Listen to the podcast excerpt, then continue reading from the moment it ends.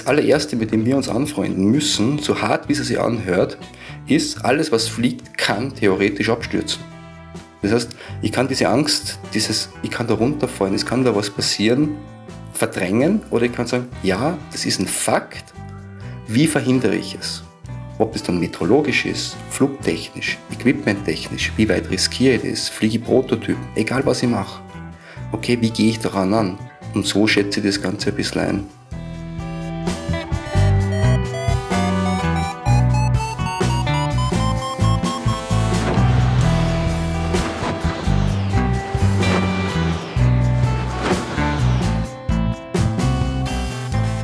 Potsglitz, der Lugleits Podcast. Geschichten aus dem Kosmos des Gleitschirmfliegens. Heute mit Helmut Schrempf, Heli. Und ich bin Lucian Haas. Beim Gleitschirmfliegen gehört es mittlerweile zum guten Ton, immer wieder mal ein Sicherheitstraining zu machen. Nicken und Rollen, beschleunigte Klapper, Steilspiralen und Wingover Fullstall und Flyback sind nur einige der Manöver, die man über Wasser und mit der beruhigenden Stimme eines Trainers am Ohr ausprobieren darf. Es ist ein bisschen wie Mutprobe und dient vielen vor allem dem Vertrauensaufbau in den eigenen Schirm, dass dieser in den meisten Fällen sogar von alleine wieder in eine flugfähige Form und Lage kommt. Wenn das einmal nicht funktioniert, liegt das häufig am Piloten selbst. Denn wer verkrampft im Gurtzeug sitzt, wer gegen die Bewegungen des Schirms agiert, wer Bremsen zieht, aber nicht genauso kontrolliert wieder freigibt, der trägt mit dazu bei, dass Extremsituationen aus dem Ruder laufen. Der Österreicher Heli Schrempf hat das in mehr als 15 Jahren als Sicherheitstrainer schon häufig miterlebt. Er hat viel überlegt und ausprobiert, woran das liegt und wie man es besser machen könnte. Seine Lehre daraus ist, bei einem Sicherheitstraining sollte es weniger darum gehen, stur einen Manöverkatalog abzuarbeiten. Stattdessen setzt er darauf, die Körpermotorik der Pilotinnen und Piloten zu schulen. Sie sollen lernen, dem Schirm bei seinen Bewegungen um alle Achsen locker zu folgen. Denn zum einen treten Kappenstörungen dann viel seltener auf, zum anderen werden sie in der Regel viel harmloser verlaufen. Safety Pilot Coaching, kurz SPC, nennt Heli dieses Konzept als Alternative zum klassischen SIV. In dieser 127. Episode von Potsglitz geht es ausführlich um verschiedenste Aspekte von Risiko und Sicherheit. Heli erzählt unter anderem von seinem Verständnis einer guten Flugplanung, stellt das aktiv-passive Fliegen vor, spricht vom Manövertraining über Wasser mit Zweileinern, weshalb man im Liegegurtzeug bei Störungen die Beine besser ausgestreckt lassen sollte und warum Freestyle-Training und Groundhandling die beste Investition in die eigene Sicherheit darstellen. Wenn dir dieser Podcast gefällt, dann unterstütze doch meine Arbeit daran als Förderer. Wie das ganz einfach geht, erfährst du auf meinem Gleitschirmblog Lugleits und zwar dort auf der Seite Fördern. Heli, du hast auf YouTube vor zwei Jahren ein interessantes Video veröffentlicht. Paragliding Bingo Cutaway. Worum geht's dabei?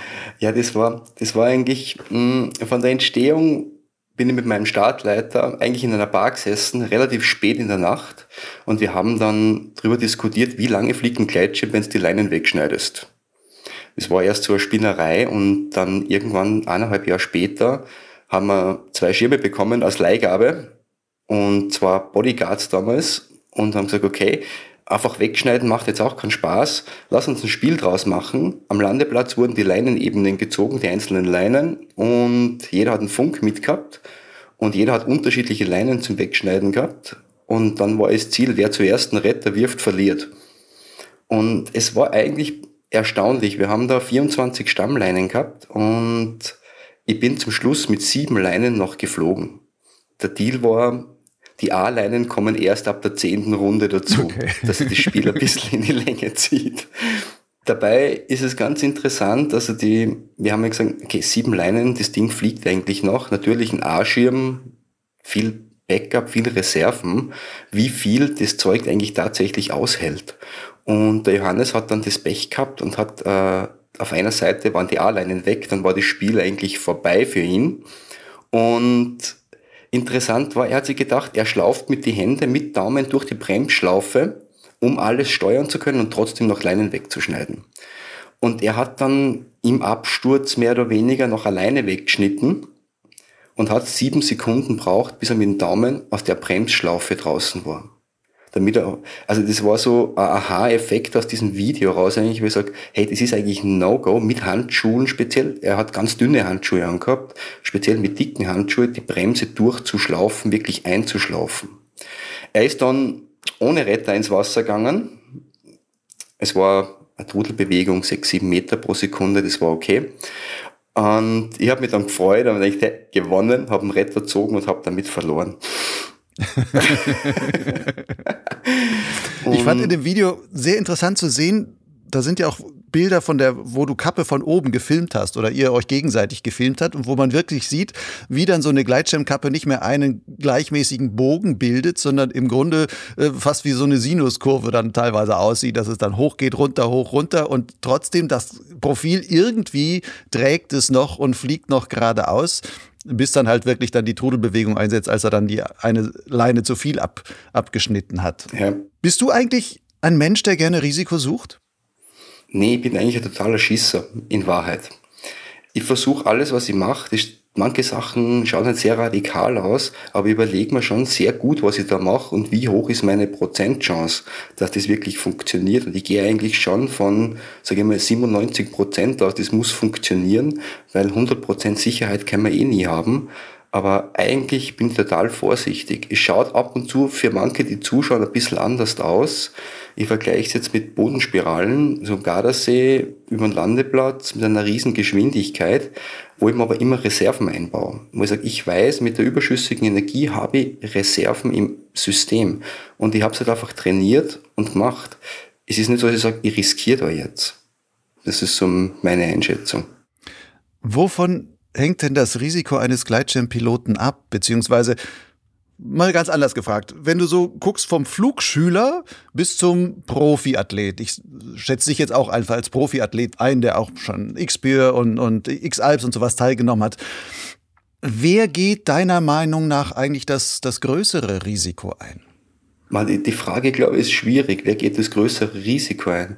Ich glaube, viel Risiko ist Sachen, die einem nicht bewusst sind, wo du sagst, okay, das passt schon, aber man übersieht etwas Wesentliches. Und speziell wie es bei uns im Gleitschirmsport ist, wo doch sehr viele Faktoren einspielen, Meta, Metrologie, Flugtechnik, Manöverfliegen, wie geht's mir gerade, meine Psyche, meine physische Verfassung, wo sehr viele Sachen mit einspielen und ich kenne es von mir selbst, wenn man irgendwo hoch speziell Fly, man geht nach oben, man hat Equipment mit und sagt, geht das noch, geht das nimmer, bin mir nicht ganz sicher, mach es, mach es nicht.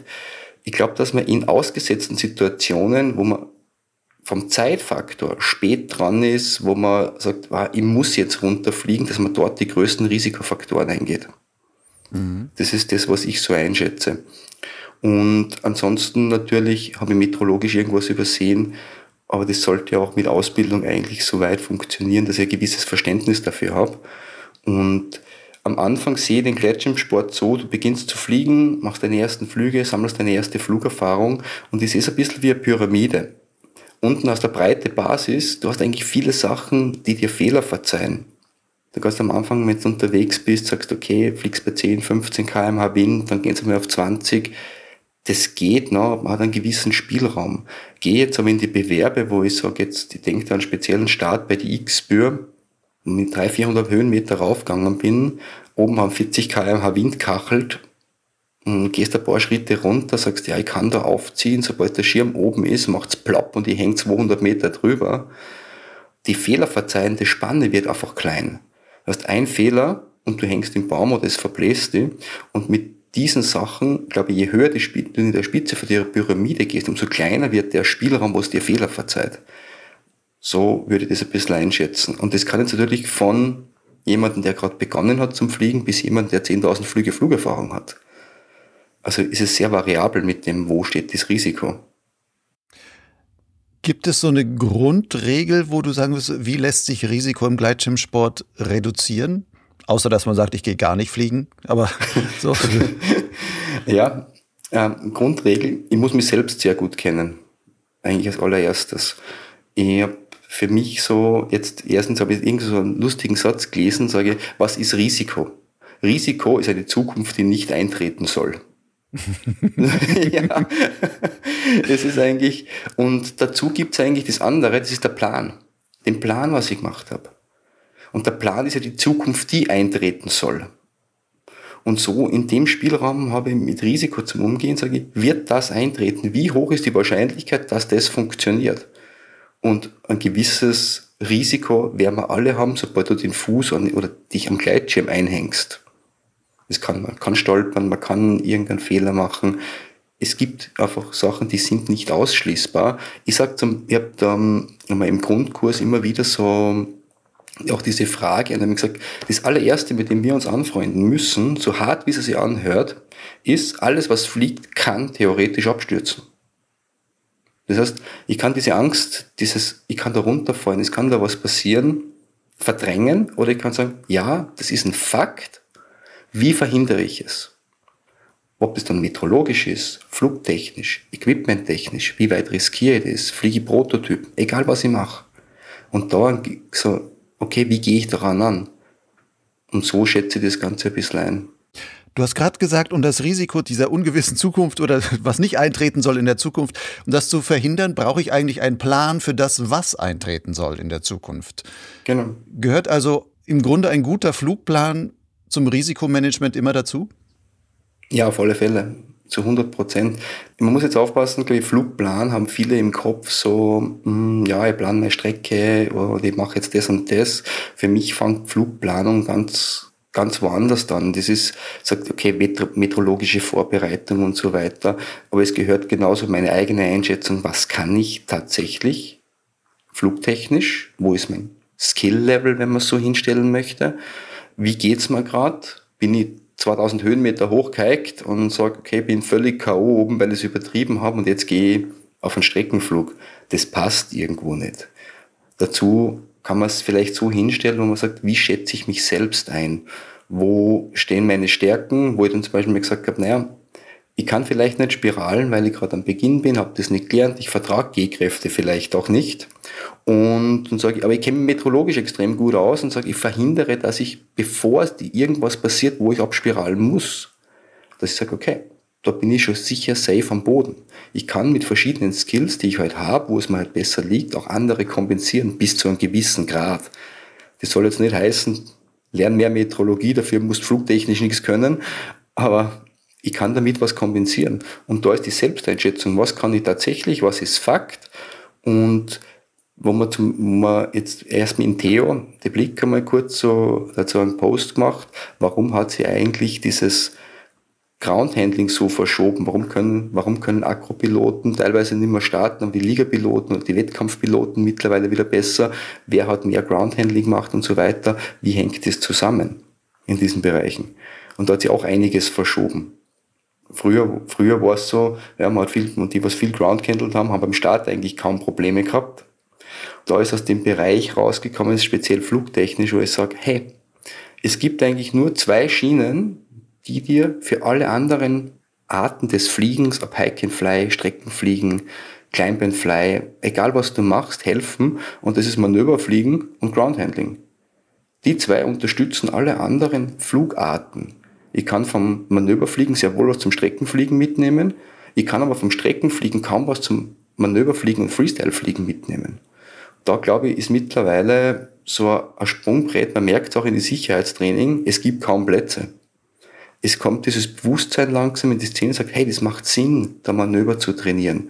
Und früher hat man halt einfach gesagt, auch so, war kein Mensch braucht einen Sat oder einen Stall oder so Sachen, ja wo ich mittlerweile gesagt habe, naja, für mich gehört das SAT zum Beispiel als ganz normales Standardmanöver zum Fliegen dazu.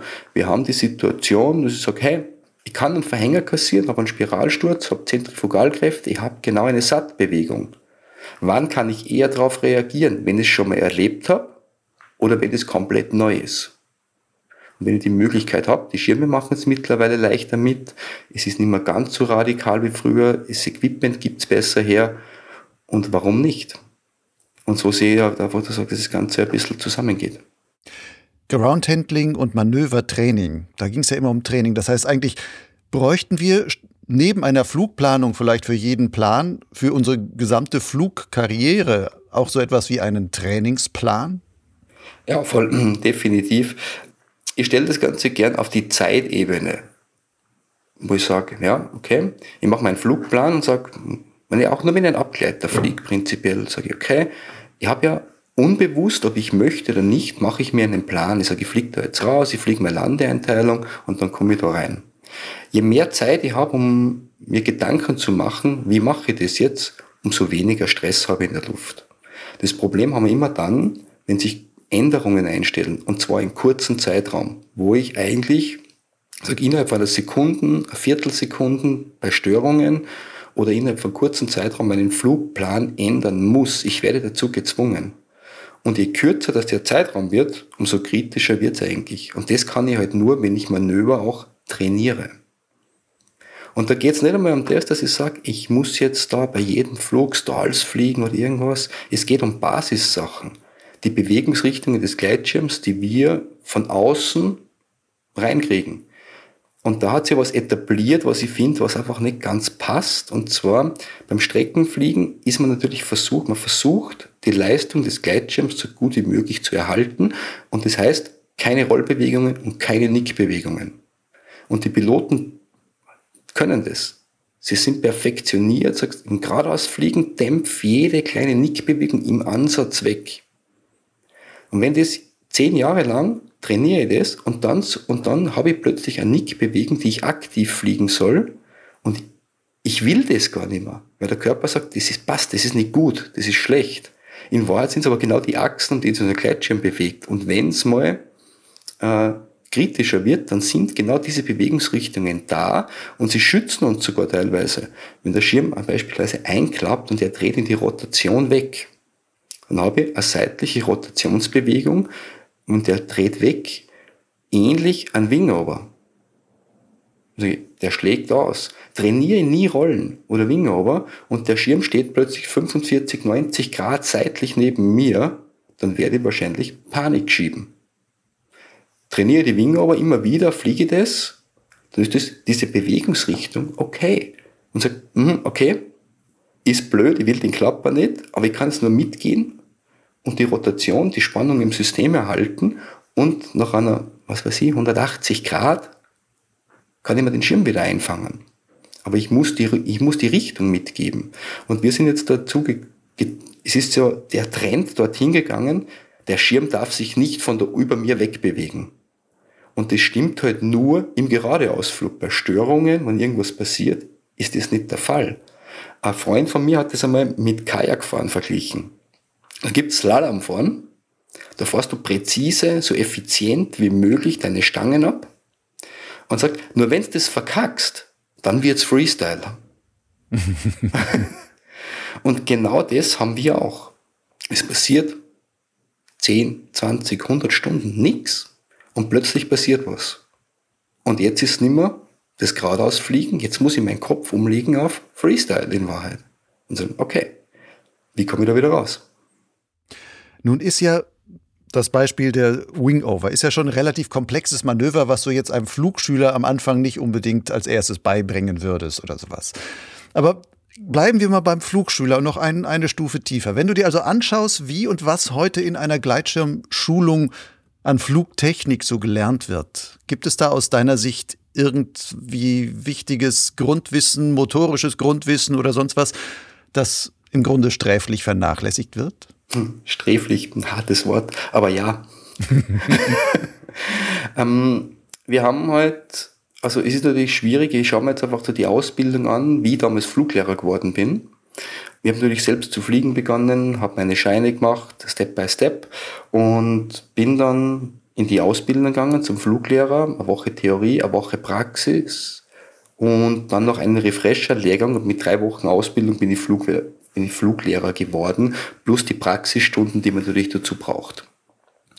Im Nachhinein betrachtet, wie ich meine Lizenz gehabt habe, um Flugschüler auszubilden, muss ich jetzt eigentlich sagen, ich war nicht bereit dafür mit dem, was ich dort eigentlich als Werkzeug mitbekomme. Die Ausbildung zum Fluglehrer ist eigentlich zu kurz. Und habe dann irgendwann begonnen und gesagt, wie würde ich mir selbst Fliegen beibringen vor 10, 15 Jahren mit dem, was ich jetzt weiß. Und bin eigentlich auf ganz was anderes gekommen. Ich habe dann einen Versuch gemacht, so nicht ganz rechtlich legal, muss man sagen.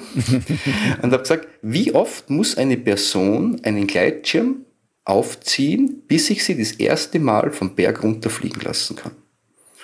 Und da haben wir ja stehen gehabt, glaube ich, 25 Aufziehübungen in einem Übungshang und habe das runtergebrochen auf fünfmal.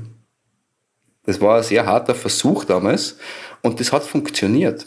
Immer mit geschaut, okay, warten wir, lieber mal mit der Theorie, besprechen wir das. Der Pilot muss verstehen, was er macht. Das ist, warum mache ich das eigentlich? Dann kommt das, wie mache ich es? Und zwar wie heißt nicht unbedingt, wie mache ich das am Schirm, sondern wie mache ich, wie macht mein Körper das? welche Bewegungsmotorik muss ich anwenden? Und habe sehr viel Wert darauf gelegt und habe dort dann bei 14 Leuten, 14 Teilnehmern, gibt es natürlich motorisch Begabtere, manche tun sich ein bisschen schwerer, das umzusetzen, da kommt sicherlich auch eine Frage von dem, wie viel bewege ich mich oder wie viel bewege ich mich draußen oder mache ich sonst eigentlich gar keinen Sport. Verschiedene Sachen spielen da eine Rolle. Und der, der was am öftesten den Schirm aufgezogen hat, war siebenmal und dann sind wir 500 Höhenmeter runtergeflogen. Natürlich mit Theorieeinweisungen, Retteinweisungen etc. Der Effekt daraus war, die Leute sind nur drei, vier Mal oder sechs, sieben Mal den Übungshang raufgegangen und haben nachher, wie ich dann gesagt habe, nach dem Fliegen, Talwind setzt ein, fahren wir nochmal am Übungshang, haben alle gesagt, ja, geil. Das war, und ich kenne es von mir selbst, und ich bin diesen Hang 30 Mal da raufgerannt. Oder 40 Mal. Und ich wollte ihn einfach nicht mehr sehen. Weil ich sage, es ist anstrengend im Sommer, es ist warm, du schleppst diese, diese Isolationsschicht. Isolationsschicht mit dir nach oben, du schwitzt wie Schwein und dann magst einfach dort nicht mehr hin. Und der Effekt war, die haben alle gesagt, ey, geil, gehen wir wieder hin. Und dann, das war, das ist jetzt 15 Jahre her ungefähr, 10 Jahre, und ich gesagt, hey, wir müssen das ändern. Mein Flugschulleiter damals hat gesagt, bist du wahnsinnig, das ist ja rechtlich nicht legal, wenn da was passiert. Und ich habe dann gesagt, ja, verstehe verstehe ich, aber da müssen wir vielleicht die Grundlage dafür ändern. ist, ist jetzt ganz interessant. Ich hatte neulich einen Schweizer Fluglehrer, auch im Podcast, Schmatz genannt. Der verfolgt im Grunde genau das Gegenteil von dem, was du jetzt gerade sagst. Der hat nämlich seine Flugschüler, immer ein sehr exklusiver Trupp, der sagt nur 15 bis 20 pro Jahr, die er aber erstmal nur groundhandeln lässt und das über Monate hinweg. Und erst wenn die richtig gut groundhandeln können, und zwar auf einer flachen Wiese, mit schönem Talwind, aber flache Wiese, erst wenn die das wirklich gut beherrschen und da einen richtigen Parcours ablaufen können, dann sagt er, okay, jetzt haben die so viel Körpergefühl, jetzt gehe ich mit denen an den Berg und dann können die auch sicher dort starten, dann, dann ist alles gut. Ist halt eine andere Herangehensweise, vor allem was wahrscheinlich was die Motivation betrifft. Also du musst eine sehr hohe intrinsische Motivation haben, wenn du sagst, ich halte drei Monate im Boden oder am Boden durch, bevor ich überhaupt starten darf. Und du sagst ja, am besten lässt man die nach fünfmal schon starten und danach sind sie motiviert, um den ganzen Rest dann auch noch zu lernen. Ist auch eine Variante, kann ich definitiv unterschreiben, das funktioniert. Ich habe es mit meinem Sohn so gemacht. Der hat viel Groundhandeln gemacht am Anfang und hat natürlich dadurch äh, relativ gute motorische Fähigkeiten und für die Bewegungsverständnis bekommen. Es ist aber auch ein Zeitfaktor wir müssen, glaube ich, da auch ein bisschen, wir haben alle ein gewisses Pensum an Urlaub, an Freizeit. Wie viel Zeit kann ich investieren? Wenn ich sage, ich muss, gehe drei Monate Groundhandling, ich kann das nur unterschreiben, das wäre perfekt, oder? Aber wenige haben wirklich die Zeit. Und jeder, der was eigentlich sagt, ich möchte fliegen beginnen, hat irgendwie diesen Traum, darunter zu fliegen, die Füße vom Boden zu heben. Ich kann mich immer an meinen ersten Flug erinnern. Das war so, boah, geil. Und genau diese Motivation hat mir dann gesagt, wo ich gesagt habe, wenn ich das wirklich können möchte, dann muss ich mich viel am Boden beschäftigen. Das hat mein Fluglehrer damals auch zu mir gesagt, wenn du gut werden willst, bleibst viel am Boden. Aber da ist auch ein Zeitunterschied gewesen von der Technik. Mittlerweile haben wir echt Schirme, die eigentlich von alleine, von selbst starten, mehr oder weniger, die sehr viel verzeihen. Die Gleitleistung ist besser geworden, die Schirme fliegen besser, sie sind, äh, wie sagt man, passive Sicherheit ist gestiegen. Man kann sehr viel machen. Und wenn jemand das Fluggefühl auch dazugeben kann und sagt, er lernt seine, ich sage mal, wie so Kurven fliegen, kann ihn nur in der Luft lernen. Ich kann es nirgendwo anders. Und so ist ja die Frage, der Zeitfaktor. Wie viel kann ich tatsächlich lernen? Und ich finde, eine Kombination aus beiden wäre perfekt. Wo es ja aktuell auch gerade die Diskussion ist, dass Groundhandling auch äh, zur Ausbildung wirklich verpflichtend dazugehören soll. Würde ich super finden, wenn das kommt. Speziell Groundhandling technisch, jetzt wo es dann wieder nach Namibia geht, auch dort gibt's viele, viele Varianten, wo alle sagen, Cobra starten und das ganze Zeug. Und ich versuche dann immer zu erklären, Leute, das ist alles eins. Ob ich jetzt einen Cobra-Start mache oder rückwärts aufziehe oder vorwärts aufziehe, in Wahrheit kann ich aus jeder Position in jede Situation kommen. Und da schult Groundhandling schon das Verständnis. Für mich war zum Beispiel Groundhandling, wo ich dann gesagt habe, naja, dieses rückwärts aufziehen, dann stehe ich mit den gekreuzten Tagegurte da und halte zwei Stunden lang meinen Schirm über mir. Das geht eigentlich relativ schnell einmal. Aber sobald der Schirm da oben steht, hat er da oben nichts mehr verloren. Und für mich war dann jeder, also ich selbst am Startplatz, ich ziehe auf und sobald der Schirm über mir ist oder in der Richtung, dann drehe ich mich um. Und Groundlanding heißt eigentlich, stell dich dann vorwärts hin. Senk den Schirm zur linken oder zur rechten Seite ab. Geh weiter versuche einen Plan zu kriegen. So, was kann ich noch machen mit dem Ding eigentlich? Welche Richtungen kann ich das Ding bewegen?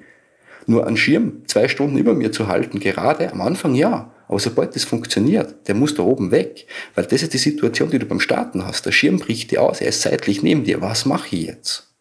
Wie komme ich aus der Position vielleicht wieder in eine startbare Position? Und da sollte man eigentlich hinarbeiten. Auch das Groundhandling ein bisschen vertiefen oder sagen, was bringt was? Und wenn der Schirm neben mir steht, ich glaube, jeder kennt vorwärts aufziehen, der Schirm geht seitlich weg, dann steht er neben mir und wir haben alle dieses Untergehen oder Unterlaufen, wie man es dann bezeichnen möchte. Und wenn der Schirm beim Vorwärtsaufziehen neben mir steht, dann habe ich die gleiche Position, wie wenn er in einer Cobra-Start wäre. Und so kann man das ein bisschen zusammenführen, vielleicht, dass man sagt, hey, das ist alles eine Bewegung und ich kann aus jeder Position in eine andere Position gehen.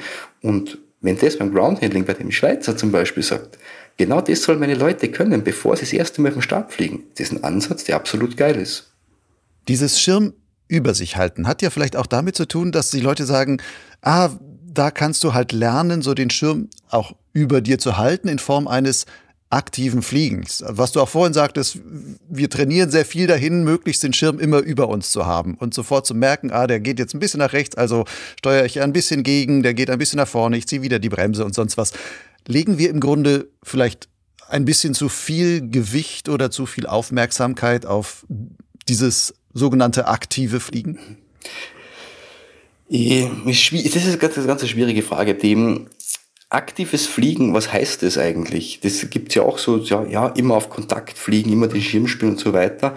Und ich kriege auch diese Frage in den Trainings immer wieder äh, sage ich, was ist, wie, was ist aktives Fliegen? Und erst vor zwei Jahren habe ich das selbst nochmal hinterfragt oder mich selbst hinterfragt, was mache ich eigentlich beim aktiven Fliegen? In die Trainings habe ich dann, haben wir sehr jahrelang dann geschult, geh mit dem Schirm mit, bleib locker im Gurtzeug, relax dich, bleib mit dem System verbunden, geh mit. Und habe mich dann in der Praxis erwischt und gesagt, ich mache das ja gar nicht. Ich fliege unter Spannung. Ich bin unter einer leichten Körperspannung, wenn ich geradeaus fliege, von mir aus beschleunigt. Aber sobald ich eine Störung habe, gebe ich meine Spannung auf, um das System, um mit dem System mitzugehen. Die leichte, die leichte Körperspannung hilft mir, das System zu spüren. Sobald aber eine Störung kommt, muss ich mitgehen. Und das kann ich nur, wenn ich meine Arschbacken locker lasse. Und das war so dieses, ja fuck, ich habe das jetzt wirklich tatsächlich zehn Jahre falsch interpretiert für mich selbst und auch weitergegeben. Sag, hey, locker bleiben, ja, aber erst dann, wenn was passiert, muss ich mitgehen. Damit ich was spüre, muss ich mit dem System verbunden sein. Wenn ich drin sitze, wie ein Kartoffelsack, dann beutelt mit links, rechts, hin und her und ich kriege eigentlich gar nichts mit. Und dann habe ich gesagt, okay, aktives Fliegen heißt für mich, bin auf Spannung, das System möchte etwas anderes, was du willst, geh erst einmal mit und dann korrigier es wieder. Und genau das machen wir ja auch. Speziell, wenn man sagt, jetzt mit den neuen Generationen von Schirmen, wo man die, die Steuerung auf den hinteren Traugurten hat, im beschleunigten Zustand. Man versucht es über die hintere Ebene B- oder C-Handles auszugleichen, aber die Hüfte muss extern mitgehen. Spannung, mitgehen, nachgeben, Spannung aufbauen, korrigieren. So habe ich jetzt aktives Fliegen für mich einmal definiert. Dieses, wie man früher einmal gesagt hat, halt zwei Kilo Steuerdruck und es wird nichts passieren. Das war mal so eine Meinung. Hm, bin ich mittlerweile komplett weggegangen, weil sie stimmt einfach nicht zusammen. Das heißt, aktives Fliegen ist eigentlich dieser Wechsel zwischen Körperspannung und Lockerheit? Genau. Um das geht's eigentlich. Und damit bin ich bis jetzt halt in meinen Flügen sehr gut gefahren. Und ich hatte auch in den Flügen, die ich gemacht habe, im Streckenfliegen oder auch bei den Hike-and-Fly-Bewerben, nie Situationen, wo ich auch nur mal gesagt habe, ansatzweise gesagt habe, boah, jetzt bin ich knapp am Retter. Habe ich nie gehabt, eben genau durch das. Das, was vieles intuitiv passiert ist, muss man halt auch irgendwann sitzen lassen, analysieren und sagen, was mache ich da eigentlich, um es weitergeben zu können. Du bist derzeit einer der gefragtesten Sicherheitstrainer. Auch weil du Trainings speziell für Zweiliner auch anbietest, war zum Beispiel die deutsche Gleitschirmliga oder die deutsche Liga des Gleitschirmflieger. Also die Wettbewerbsleute waren schon bei dir da auch im Training, mhm. um da auszuprobieren, wie man mit so einem Zweiliner in Notsituationen oder in Stresssituationen und um, Klappersituationen und sonst was da zurechtkommt. Bevor wir aber darüber sprechen, erzähl mir erstmal überhaupt, wie du dazu gekommen bist, Sicherheitstrainer zu werden. Also das muss vielleicht früher anfangen. Ich wollte nie fliegen lernen. Du wolltest nie, okay. Ich wollte nie fliegen lernen. Das war, ähm, ich komme ursprünglich aus verschiedenen Bereichen, äh, bin früher auch mehr geklettert, war dann auch so Canyoning Guide, Rafting Guide, war im Outdoor-Bereich schon ein bisschen unterwegs. Irgendwann hat meine Ex-Freundin damals gesagt, die ist schon geflogen, mach doch den Schein. Und ich habe gesagt, nee, du, dann hör mit dem Klettern auf und so weiter. Dann hat sich die Beziehung getrennt, dann habe ich den Schein gemacht. und dann bin ich irgendwie dort hängen geblieben und gesagt, boah, das ist echt cool. Das war eben der erste Flug runter, aber ich gesagt, boah, das will ich machen. Das ist, das ist wirklich was Geniales, die Füße vom Boden zu heben, einfach da runter zu fliegen mit den einfachsten Mitteln. Und habe dann als Busfahrer angefangen, habe dann meinen Fluglehrer gemacht, habe dann die ersten Flüge betreut am Übungshang oder die Höhenflüge, dann irgendwann vom Startplatz zum Landeplatz und irgendwann so Thermikstreckenkurse begonnen. War nicht so meins, Thermikstreckenfliegen. Ich bin eigentlich eher so gesagt, ich will Manöver fliegen, ich will da ein bisschen Action haben, ich brauche da ein bisschen Adrenalin dazu am Anfang und habe mich eigentlich sehr viel mit Manöverfliegen beschäftigt bin meine ersten Stalls am Stoderzinken geflogen, ich weiß das noch genau, wie das war, war mit einem Freund oben und haben uns angeschaut, sag ich, bist schon mal ins Stall geflogen? Ja, nee. Du? Nee. Wie geht denn das? und so, okay. Ja, langsam runterbremsen, ziehst durch und wenn er nach hinten wegkippt, die Hände unterm Arsch halten, halten und wenn er irgendwann vorne ist, hoch die Hände. Okay, dann sind wir rausgeflogen, haben so Schnick, Schnack, Schnuck, wir verloren und hab dann fünfmal runterbremst und denkt, na, oder? Na. Und irgendwann habe ich gemerkt, jetzt ist er weg hab gehalten, mir hat's da durchgeschüttelt wie die Sau. Und irgendwann die Hände hoch, zum Glück ist das Ding wieder geflogen. Und dann dachte ich, bist du deppert, das kann's ja nicht sein, oder? und so habe ich dann begonnen, mich, boah, mich das zu interessieren, gegangen, was mache ich da eigentlich? Wieso hat mich das so rumgeschüttelt? YouTube war noch nicht so verbreitet damals, 2005, 2004, war so mit Streaming im Marktcafé, halbe Stunde laden, ein Video anzuschauen. Und dann haben wir jetzt Step by Step weiter und haben dann auch sehr viel am Boden trainiert und gedacht, hey, das kann man am Boden trainieren, Stall fliegen. Über die Bremsen einen Schirm aufziehen. Und so ist dann Step by Step weitergegangen, satt, dann irgendwann gelernt Spiralen, die ersten Helis geflogen und bin halt Step by Step und mein Onkel beim Sky Club hat der Walter hat dann gesagt, ja komm halt mit zum Sicherheitstraining und habe mir halt mal an die Kamera gestellt. Ja, und habe dann mal zuschauen dürfen quasi, und so, was sagen die da? Dann haben sie mir am Startplatz gestellt, Startplatzleitung, und irgendwann bin ich halt dann am Funk gesessen. Und das erste Mal da am Funk zum Sitzen, das war die Hölle. Da jemandem zu sagen, mach das jetzt und weißt, jetzt fehlt gleich die Hälfte von Schirm oder beschleunigt oder Spirale. Und ich dachte, wow, was sage ich da eigentlich? Und habe dann gemerkt, irgendwie liegt mir das. Hm, ich kann das, was ich selbst verkackt habe, die Erfahrung, von dem, was ich gemacht habe, weitergeben und jemandem eine Abkürzung geben. Das ist ja nichts anderes, was wir als Trainer machen. Wir versuchen, das, was wir selbst erlernt haben, den Weg, den wir gegangen sind, abzukürzen und jemand sagt, spar dir diese Schritte, dann kommst du schneller weiter. Und da habe ich mich schon ab und zu gefragt, ob das gut ist, dass ich jemanden so schnell so weit bringen kann. Und ich hinterfrage das auch regelmäßig für mich selbst. Passt es? Ist das der richtige Weg? Als Beispiel, ich habe jemanden dabei gehabt mm, mit 40 Flügen, 42 Flügen, also scheinfertig, und habe mir den geschnappt und habe gesagt, hey, hast Bock?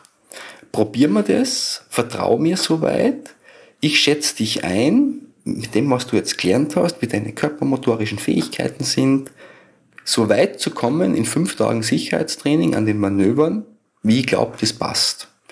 Und der sagt dann, okay, machen wir. Und der ist dann zum Schluss Stall und Satt geflogen. Der ist vorher noch keine Spirale geflogen. Hat Spiralen gelernt in der Woche, Wingeroberfliegen, also gelernt, er hat sie geflogen und wiederholt und so habe ich ein gutes Gefühl gehabt dafür und ist im Prinzip nach fünf Tagen Sicherheitstraining mit 46 Flügen aus dem Training gegangen, hat die beschleunigten Körper geflogen, ist voll beschleunigt, hat Spiralen gelernt, kontrolliert, ist ein Satt geflogen und ist Stalls geflogen. Und haben dann so ein Abschlussgespräch gemacht und das war total ein cooles Moment. Er hat gesagt, okay, ich weiß jetzt, worum es da geht. Ich weiß aber auch, wenn ich das können möchte, muss ich noch was dazulernen. Ich muss es wiederholen. Das ist wirklich ein Muscle Memory, wie man so sagt, oder dass es einfach übergeht, ohne darüber nachzudenken. Aber es ist geil, weil ich habe jetzt eigentlich die Worst-Case-Situation, was es so gibt, einmal erlebt und merkt, Stallfliegen, ja, ist anspruchsvoll, da musst du schon ein bisschen mehr verstehen dafür, für die Bewegungsrichtungen, aber es ist nichts Gefährliches. Respekt, ja. Und ich finde, als Stall zum Beispiel, Strömungsabriss oder Flyback, wie man dann sagt, auch gibt ja viele Wörter, wie man was beschreiben kann, manche aus dem Englischen übernommen und so weiter. Und sagt, ich brauche den ja zum Fliegen. Wie will ich denn einen Start abbrechen, wenn ich keine Strömung abreißen kann? Wie möchte ich sauber landen, wenn ich nicht tatsächlich durchbremsen kann bei wenig oder null Wind? Wir brauchen das und das sind Eigenschaften, die unser Fluggerät hat und ich finde, mit dem muss sich jeder von Anfang an auseinandersetzen. Auch ein Grundschüler. Wenn der landet, zieht er durch und er produziert einen Strömungsabriss. Ist ja völlig okay. Ist ja auch gut so. Und so bin ich dann irgendwann dahin gerutscht und dann habe ich irgendwann die Flugschule gewechselt und bin jetzt seit zwölf Jahren am Gardasee und habe dort mit Ästhetik, mit Ralf zusammen die Trainings gemacht und bin immer weiter und habe immer weiter die Sachen zerlegt. Und ich erinnere mich, am Anfang haben wir die gesamte Theorie am ersten Tag in drei Stunden gemacht. Das war beinhart, oder?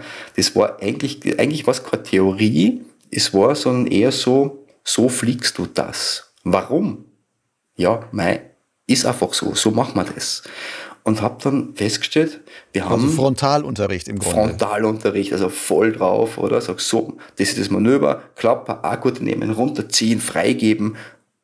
Und das war's. Warum das das passiert oder wieso man so reagiert, ist eigentlich untergegangen und habe dann festgestellt für mich selbst, wenn mir jemand sagt, mach das so und ich habe nicht verstanden, warum ich das machen soll, was der, der Hintergrund ist.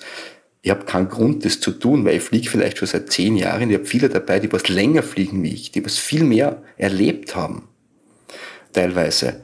Und wenn mir zu mir wer sagt, mach das so, weil ich das sage, ist das für mich kein Grund, dann widerstrebt das so innerlich, ein bisschen psychologisch in mir, sage ich, na. und ja, und habe dann begonnen, das wirklich aufzudröseln und bin jetzt mittlerweile auf drei Theorieeinheiten im Sicherheitstraining. Ich würde sagen, die gesamte Theorie als zusammen acht Stunden. Wenn man es wirklich zusammenzählt, wo man wirklich über die Manöver redet, wird immer die Begründung, warum soll ich das machen? Warum soll ich Wingerohr fliegen? Wie mache ich das? Was macht mein Körper dazu? Warum sind die Zugbewegungen und so bin ich nachher langsam Step by Step da weitergekommen, bis vor drei, vier Jahren mir die Ellie angesprochen hat, die Ellie Ecker, und sagt, hey, du, du fliegst ja mit die Zweiliner die Manöver, wollen wir ein Zweiliner-Training machen? Und ich habe dann gesagt, boah, keine Ahnung, ob ich das kann, oder? Das ist ja, war für mich neu, rein Zweiliner, Sicherheitstraining, und ich so, boah, was soll ich denn da machen? Klapper kannst kein fliegen, wie bringe ich das Ganze weiter? Aber okay, probieren wir's.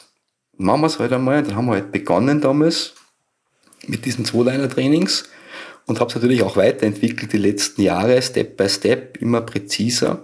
Und der Effekt aus diesen ganzen Lernprozess von mir war, wir haben im Schnitt pro Training vor 10, 12 Jahren fünf bis sechs Retterabgänge gehabt. Pro Training. So, da wieder das und das dazu. Und mittlerweile, ich glaube letztes Jahr waren es drei oder vier Retterabgänge im ganzen Jahr. Und das ist das, wo ich sage, das macht schon Sinn irgendwo. Also es hat eine Berechtigung, wo das hingegangen ist. Und ich habe damals ich hab dann auch angefangen mit den Zweilinern eben Manöverfliegen, weil ich gesagt habe, ich hike gern rauf, aber ich, ich will auch Manöver fliegen und habe dann gesagt, naja, der Schirm muss halt dann ein bisschen leiden. und habe dann eigentlich angefangen mit diesen Schirme Manöverfliegen, auch wirklich Dynamic Stalls zu fliegen, ähm, Misty Flip, Heli-Sachen mit die Zweiliner, was teilweise nicht ganz so einfach ist, aber es geht. Und habe gemerkt, doch. Und die Basis dafür ist Körpermotorik. Ich muss beim Piloten beginnen. Ich muss dem Piloten sagen, weil wir alle fallen in so eine gewisse Schockstarre oder Körperspannung, wenn irgendwas daneben geht oder etwas Neues kommt, das ich eigentlich noch nicht kenne. Und da die Piloten darauf vorzubereiten. Und ich habe auch gemerkt, so, wenn jemand zehn Jahre geradeaus fliegt, Wett Wettkampf, halt den Schirm über dir, bleib gerade, halt die Leistung. Und ja, keine Kurven. Dass es ein Riesenschritt ist und großen Respekt an alle Piloten, die was dann sagen, okay, Jetzt bin ich zehn Jahre gerade ausgeflogen, jetzt fahre ich da hin und jetzt verbiegen wir die Kiste. Das ist so, ich, tiefsten Respekt. Und da geht es wieder, und ich auch dort, ich fange mit den zwei deiner Trainings bei der Basis an. Ganz basic Manöver. Und das ist zum Beispiel Nicken. Ganz normales Nicken. Oder wie sitze ich in diesem Schreckengurtzeug drinnen?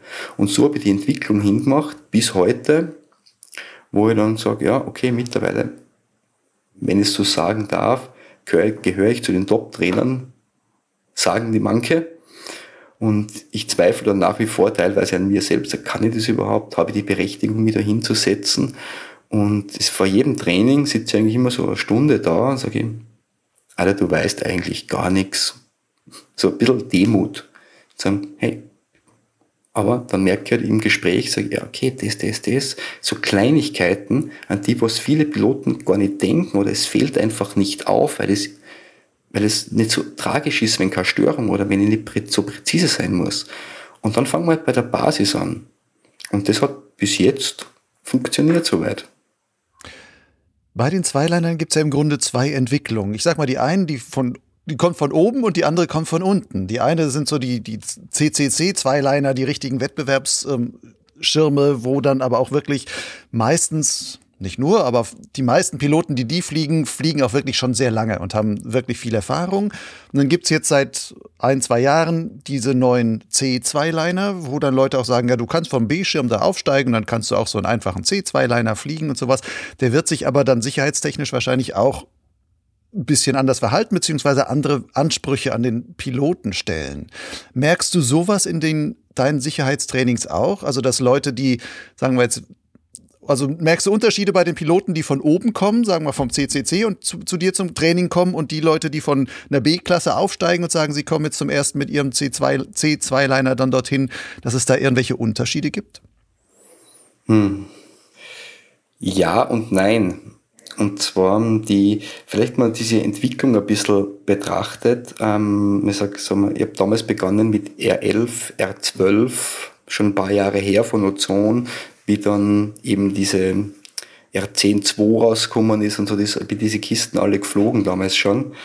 Und die Entwicklung, ich habe es ein bisschen beglichen, ich sag, die Wettkampfentwicklung ist zwangsläufig, wenn das funktioniert, wird es irgendwann auch in die unteren Kategorien kommen, was ja teilweise auch an der Zulassung gelegen ist, dass es nicht gegangen ist. Mhm. Ich glaube, das hätte man, wenn die Zulassung singen, hätte man das schon früher gehabt.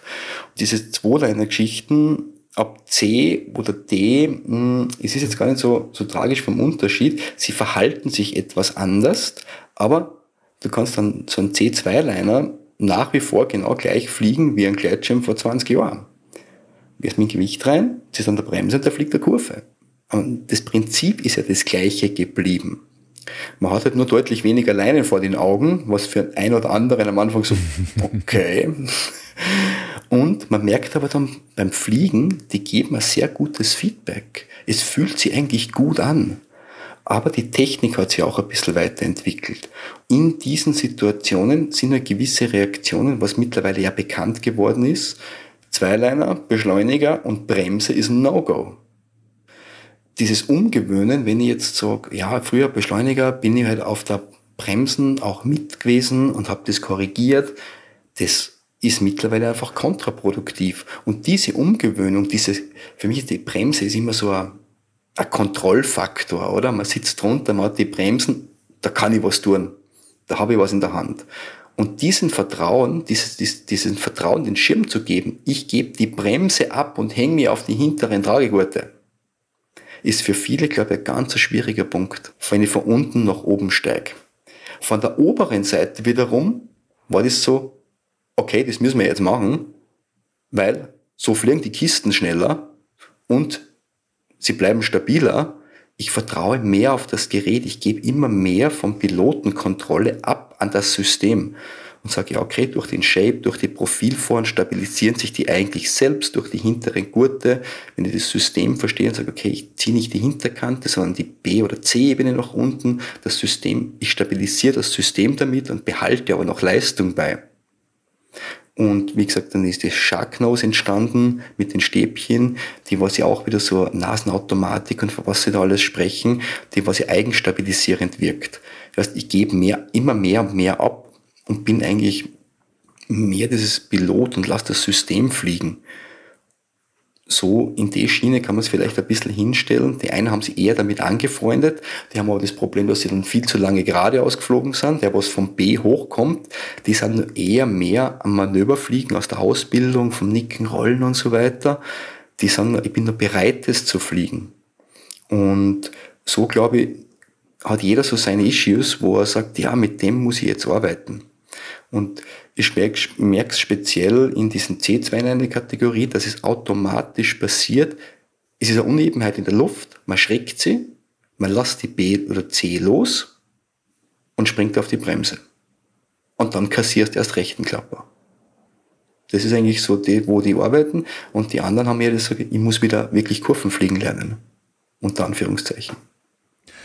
Nun ist mit diesen C2-Linern oder auch den genauso D- und, und, und CCC-Zweilinern, da kann man ja im Sicherheitstraining gar nicht mehr alles so üben, wie man es mit klassischen Dreilinern oder sowas machen kann. Wenn man Klapper ziehen will, heißt es immer, ja, hm, die, so wie die aufgehängt sind, teilweise kannst du sie gar nicht ziehen oder wenn, dann haut sie gleich die ganze Kiste weg. Du brauchst also Faltleinen und sonstiges. Aber will man das immer dran montieren, um das wirklich im Sicherheitstraining zu machen?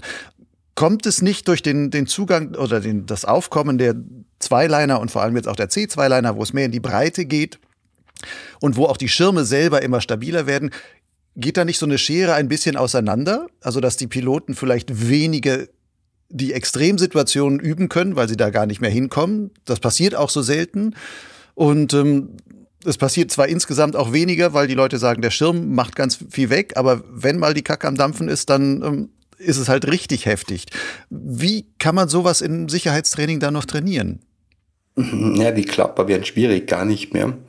Ähm, Faltleinen, mh, mm, ja, nein. Also ich habe jetzt zum Beispiel dieses Beispiel gehabt, wir haben ja Faltleinen, wenn man sich anschaut, verbaut und bei den Faltleinen gibt es ja auch Crossleinen, die was auf Gegenseite leicht rübergehen und die sollen zu mir im Sicherheitstraining kommen, hat die Faltleinen selbst eingebaut, oder gesagt, ich mache das, ich will das probieren und dann hat er von beiden Seiten die Crossleine. Er hat im Prinzip vorn zwei gekreuzte Leinen drauf gehabt. ich gesagt, ja, das wird so nix, ne? das ist einfach vom Dings her. Und wir sind auch die Klapper geflogen, plus man kann ja, ich habe immer gesagt, theoretisch müsste man jemandem erst Klappen beibringen. Weil es ist nicht einfach nur auch beim normalen Schirm, nicht einfach gute nehmen und einfach da blind runterreißen. Ähm, wenn ich ab und zu kriege so dieses Ding, sage ich, Schirm testen. Ich fange total gemütlich an. Immer ganz gemütlich mehr reinrollen lassen, den Klapper, schauen, was der Schirm tut. Und man sitzt ja, wenn man den ersten Klapper fliegt, in so einem Training irgendwo schon unter Spannung dort runter. Und wenn es da anreißt, wie man es keinen Morgen gibt, dann habe ich das Gefühl, dann verschreckt man mehr oder weniger. Vielleicht ist jetzt auch dieses auch bekannt geworden, dass man jetzt beim Klappern nicht mehr auf die Gegenseite mit dem Körpergewicht geht, sondern dass man eher mitgeht, mit dem System arbeitet, was ja gewisse Effekte hat, dass die Schirme, wenn man es ruhig mitgeht, teilweise in der ruhigen Luft über dem See bitte, ja, kaum mehr wegdrehen, teilweise sogar mit null Bremse geradeaus weiterfliegen und dazu als Pilot eher passiv bleibt. Jetzt ist die Frage für mich, weil ich immer mal so Diskussion gehabt habe mit anderen Trainern, wo ich gesagt warum fliegen wir jetzt in der, in der normalen Kategorie, wo Klapperfliegen möglich ist, warum fliegen wir die Segel einklappe überhaupt? Ja, damit der Pilot halt die Reaktion vom Schirm kennenlernt, definitiv, super. Aber eigentlich, mir ist dann eigentlich viel mehr um, um das gegangen, dem Pilot beizubringen, hey, die Hälfte vom Schirm fehlt, du kannst nicht mehr gerade sitzen in deinem Gurtzeug. Es geht nicht. Akzeptiere es. Es ist okay. Eigentlich dieses Mitgehen in den Klapper ist viel essentiell wichtiger, zu sagen, akzeptiere das System, wie es jetzt ist. Ich stelle mir dann so vor, wenn eine Seite vom Schirm oben gerade wegklappt, dann kann ja die Seite, die auf der rechten Seite von mir aus stehen bleibt, ja nicht mehr rechts außen neben mir stehen. Sie muss rollen. Sie muss über mich ins Zentrum. Je eher ich das zulasse, umso eher habe ich wieder ein Profil, das über mir fliegt. Halt nur mehr die Hälfte. Aber aufgrund vom Rollen, weil er über mir ist, erhöht sich auch die projizierte Fläche, als wie er neben mir steht. Das ist für mich da eigentlich der viel wichtigere Effekt aus diesen Klappern raus, das zu akzeptieren, es ist okay. Und dieses, dieser Lerneffekt, den kann ich jetzt halt auf einen C2-Liner ohne Faltleinen nicht mehr hervorrufen. Ich brauche ein anderes Manöver dafür. Ich brauche ein anderes Manöver, da gibt es dann zum Beispiel, sagt Ansatz negativ. Ich ziehe eine Seite, ich überziehe die Seite, die Strömung reißt ab, sie entlastet, wo kippe ich hin? In die negative Seite. Ich muss mitgehen. Hat natürlich keinen Effekt. Ich muss das ja zwangsläufig auch wieder ausleiten. Und das zu, aber da habe ich so ähnliche Effekte, wo ich das machen kann. Ich habe dann, dann gibt's noch so, sag ich, natürlich auch Wingover-Fliegen, Rollen, wo ich mit dem System mitgehe. Und für mich persönlich eines, ich habe es gehasst früher, Nicken. Das war für mich so ein Manöver, wo ich gesagt habe, boah, ey, du gibst die Hände hoch, das Ding schießt und du hoffst, dass das gut geht. Ne? das war so, das, deswegen mag es auch keiner. Da sagst du, du bist schon Nickbewegung drinnen, du bremst noch mehr an, der Schirm ist weit hinten, du hältst und genau über dir, bam, hoch die Hände, oder? Dann schießt das Ding nach vorn und man macht eh schon fast die Augen zu und sagt, bitte lass das nur einmal gut gehen. Und habe dieses Manöver verändert, gesagt, hey, fliegen wir das doch mal langsam. Erkenne die Pendelbewegung, erkenne diese Bewegungen, versuch das irgendwie zu spüren, wie von einer Schaukel. Von mir aus, egal wo du hinschaust, schau zum Schirm, schau zum Horizont, wenn du dich orientieren möchtest, nur visuell. Oder mach die Augen zu, aber spür diese Bewegung. Es ist okay. Brems langsam an, halte die Bremsen gezogen und am nach vorne geben, löse die Steuerleinen. Trainiere aktives Steuerleinen wieder lösen, nachgeben. Nicht einfach schlagartig alles frei, sondern relax die und führ du durch Lösen den Schirm nach vorne. Und ich habe da so ein Ding hingestellt, wo ich gesagt habe, Steuerleinen ziehen musst eigentlich wenigen beibringen, wenn es um was geht. Gekämpft, anziehen ist okay. Aber aktives, geführtes Lösen, das musst aktiv trainieren. Und das geht nur, wenn ich ein bisschen Vertrauen dazu habe und das langsam machen kann. Weil genau zum Beispiel Ansatz negativ, ich reiß die Strömung ab, ich muss sie irgendwann ausleiten. Und die Ausleitung ist ja entscheidend. Einleiten ist nicht das Problem, da durchzuziehen. Das geht. Da geht es nur um das, mach es oder mach es nicht. Ne? Aber ich muss ja wieder raus aus dem Manöver. Und die Ausleitung ist Lösen der Steuerlein, ist kein schlagartiges, schnelles Freigeben, ist ein geführtes Lösen, damit es auch kontrolliert ausgeleitet wird. Und mit diesen Manövern kann man auch am Zweiliner, wenn man sie Step by Step ranführt, genau den gleichen Effekt, dieses Mitgehen, dieses passive, aktive teilweise Mitgehen in die Rotation, in die abgekippte Seite trainieren. Also es gibt andere Wege mit anderen Ansätzen. Aus meiner Sicht. Nun heißt Zweiliner fliegen oder auch insgesamt ist es ja so, dass immer mehr Piloten, nicht nur bei Zweilinern, sondern leistungsorientierte Piloten sagen, ich fliege ein Liegegurtzeug. Ja. Und ähm, welche Sicherheitsprobleme siehst du dort? Oder vielleicht siehst du auch gar keinen und sagst, ich, ein Liegegurtzeug ist genauso gut wie ein Sitzgurtzeug. Wie siehst du das? Hm, da muss ich jetzt trotzdem mal kurz ausholen, auch vom Sitzgurtzeug ausgehend. Hm, es gibt Riesendiskussionen in der Szene, wo es dann geheißen hat, naja, jetzt haben sie uns über die Zeit unsere Gurtzeuge kreuzverspannt wieder. Ist ja auch immer so eine Diskussionsfrage. Gurtzeuge Kreuzverstand, der Pilot kann kein Gewicht mehr verlagern, es wird vom Hersteller blockiert. Und wir haben halt von früher aus immer gesagt, mehr Körpergewicht, noch mehr Gewicht, Wechsel, rüber mit dem Gewicht und beweg dich, nutzt das Gurtzeug, verwende es. Und jetzt gehen wir plötzlich her und haben Gurtzeuge, wo sagt, es geht nicht mehr. Jeder, der was schon mehr Easiness geflogen ist oder so irgendwas beispielmäßig oder so ein strapless Gurtzeug, was leichtes, merkt, mit Körpergewicht passiert da nicht mehr viel. Ne? Mhm. Aktiv. Wenn die Seite weg ist, geht's trotzdem nach unten. Ne? Und ich habe dann gesagt, naja, ist das jetzt wirklich schlecht oder ist es eigentlich sogar gut? Aber die Frage gestellt, habe da auch mit einigen anderen harte Diskussionen geführt am Gardasee und dann auch mit Dani Loritz. Der ist ja ein Verfechter des äh, sehr wackeligen Sitzgurtzeuges. Genau, ja genau. Oder auch mit dem Nesler Michi, mh, mm, und ich gesagt habe, mm, ich weiß nicht, ob das die Lösung ist, dass wir die Gurtzeuge wieder auf volle Bewegung haben. Und habe dann einfach für mich so beschlossen, nein, ich unterstütze das so nicht, weil ich gesagt habe, wir haben dynamischere Schirme bekommen. Wir haben mehr Leistung auf die Schirme. Wir haben mehr Energie im System. Und die Hersteller, vermute ich jetzt einmal, sind ja auch nicht so doof, dass sie sagen, ich nehme den Leuten das jetzt weg und blockiere das. Ich finde nur, die Kommunikation hat nicht stattgefunden. Warum haben wir diese Gurtzeuge abgespannt? Und eigentlich ist damit was passiert, die Gurtzeuge wurden abgespannt, weil man halt auch gemerkt hat, wenn wir die offen lassen, fliegen die Fetzen.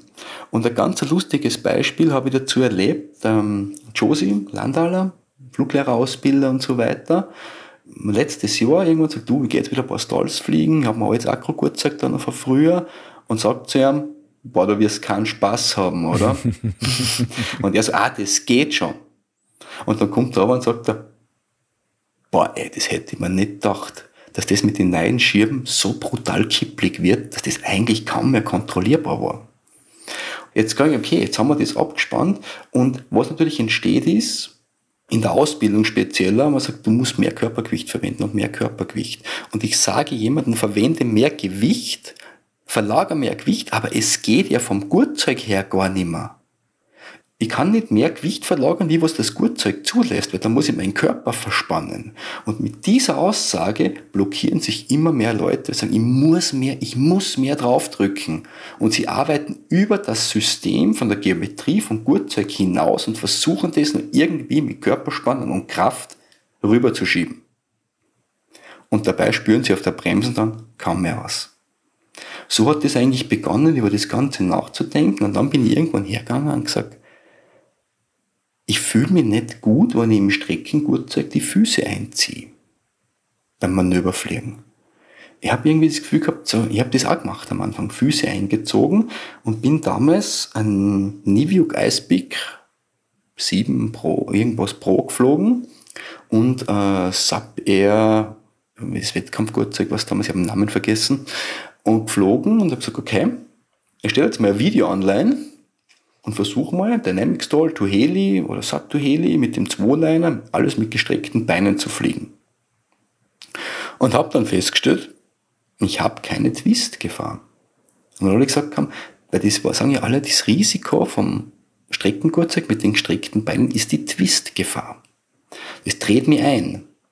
Und ich habe dann festgestellt, na, die Twist-Gefahr kommt zu 90% aus einer blockierten Hüfte dass ich mich gegen das System wehre. Wenn ich eine Negativdrehung habe und der Schirm dreht schon negativ weg, ich kann ja nicht mehr anders.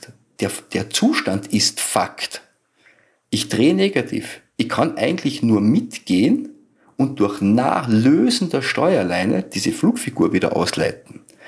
Gehe ich dagegen und arbeite dagegen, dann beschleunigt er die positiv fliegende Seite. Ich kriege mehr Last drauf. Also, In dem Moment arbeite ich dagegen, ich blockiere das, der Schirm dreht weiter, aber ich bleib stehen. Also hat die Twist-Gefahr. Und wenn ich jetzt in dem Moment noch die Füße einziehe, kennt jeder den Bürostuhl, wenn du die Füße draußen einziehst, ja, dann drehst du erst recht ein. Und dann habe ich die Frage gestellt für mich in die Trainings, mache ich jetzt von aus aus, ziehe ich die Füße ein oder sage ich, hm, okay, lern mit dem Gurtzeug umzugehen, auch in gestreckter Position. Versuch zu lernen, das Gurtzeug für dich zu nutzen, weil in Wahrheit haben wir ja auch einen weiteren Anlenkpunkt auf der Fußplatte draußen, wo ich sagen kann, okay, mit dem kann ich arbeiten, mit dem kann ich was machen. Und zwar die Funktion dieser Beinplatte hat ja das, dich als Pilot im Gurtzeug in Position zu halten.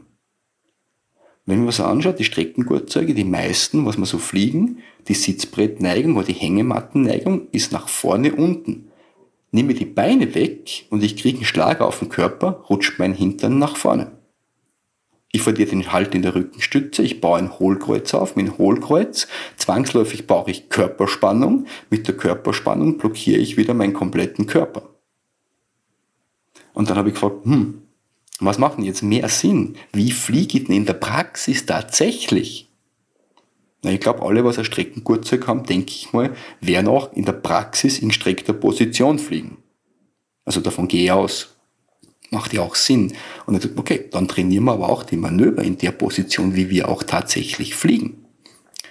Und, und dann war ein ganz interessanter Effekt. Ich habe dann damit begonnen, habe auch nicht genau gewusst am Anfang, wie unterrichte ich das, wie erkläre ich das und habe dann mit dem Peter Kröninger durch Zufall am Abend bei so einem Private Coaching am Kärnten unten so aus, dem, aus der bloßen Überlegung heraus eineinhalb Stunden über Geometrie, Abspannung und Hebelwirkung und Kraftübertragung über das Liegegurtzeug gesprochen oder Streckengurtzeug mit Beinsack. Mhm. Und habe gesagt, fuck, das ist es. Genau um das geht's, ja. Also es kommt immer durch Kommunikation und, und unterrichte das auch so und sage halt, für mich als Trainer ist es viel mehr Arbeit, zum sagen, lern mit dem Gurtzeug umzugehen. Ich muss ja auch auf den Videos beim Anschauen in der Luft den Piloten zuschauen und sagen, hey, lehn dich wieder zurück, rotier die Schultern nach hinten, nimm die Spannung aus den Beinen ein bisschen raus, lass die Hüfte locker, aber bleib mit dem Gurtzeug verbunden.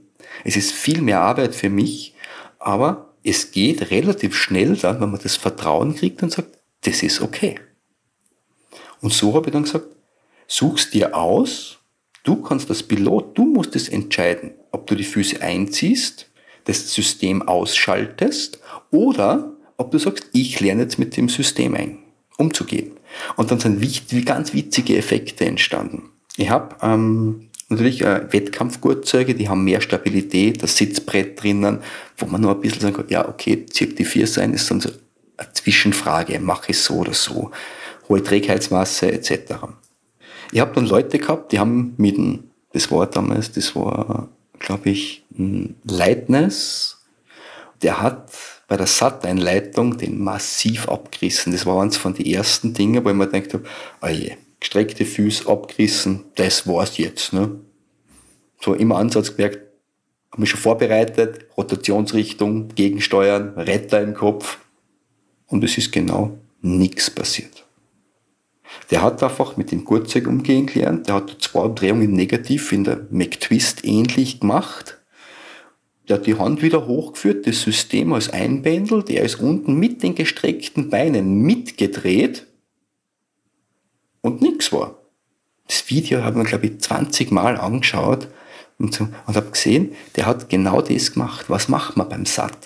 Man stützt sich auf den Tragegurt ab und schiebt seine Hüfte in die einleitende Seite.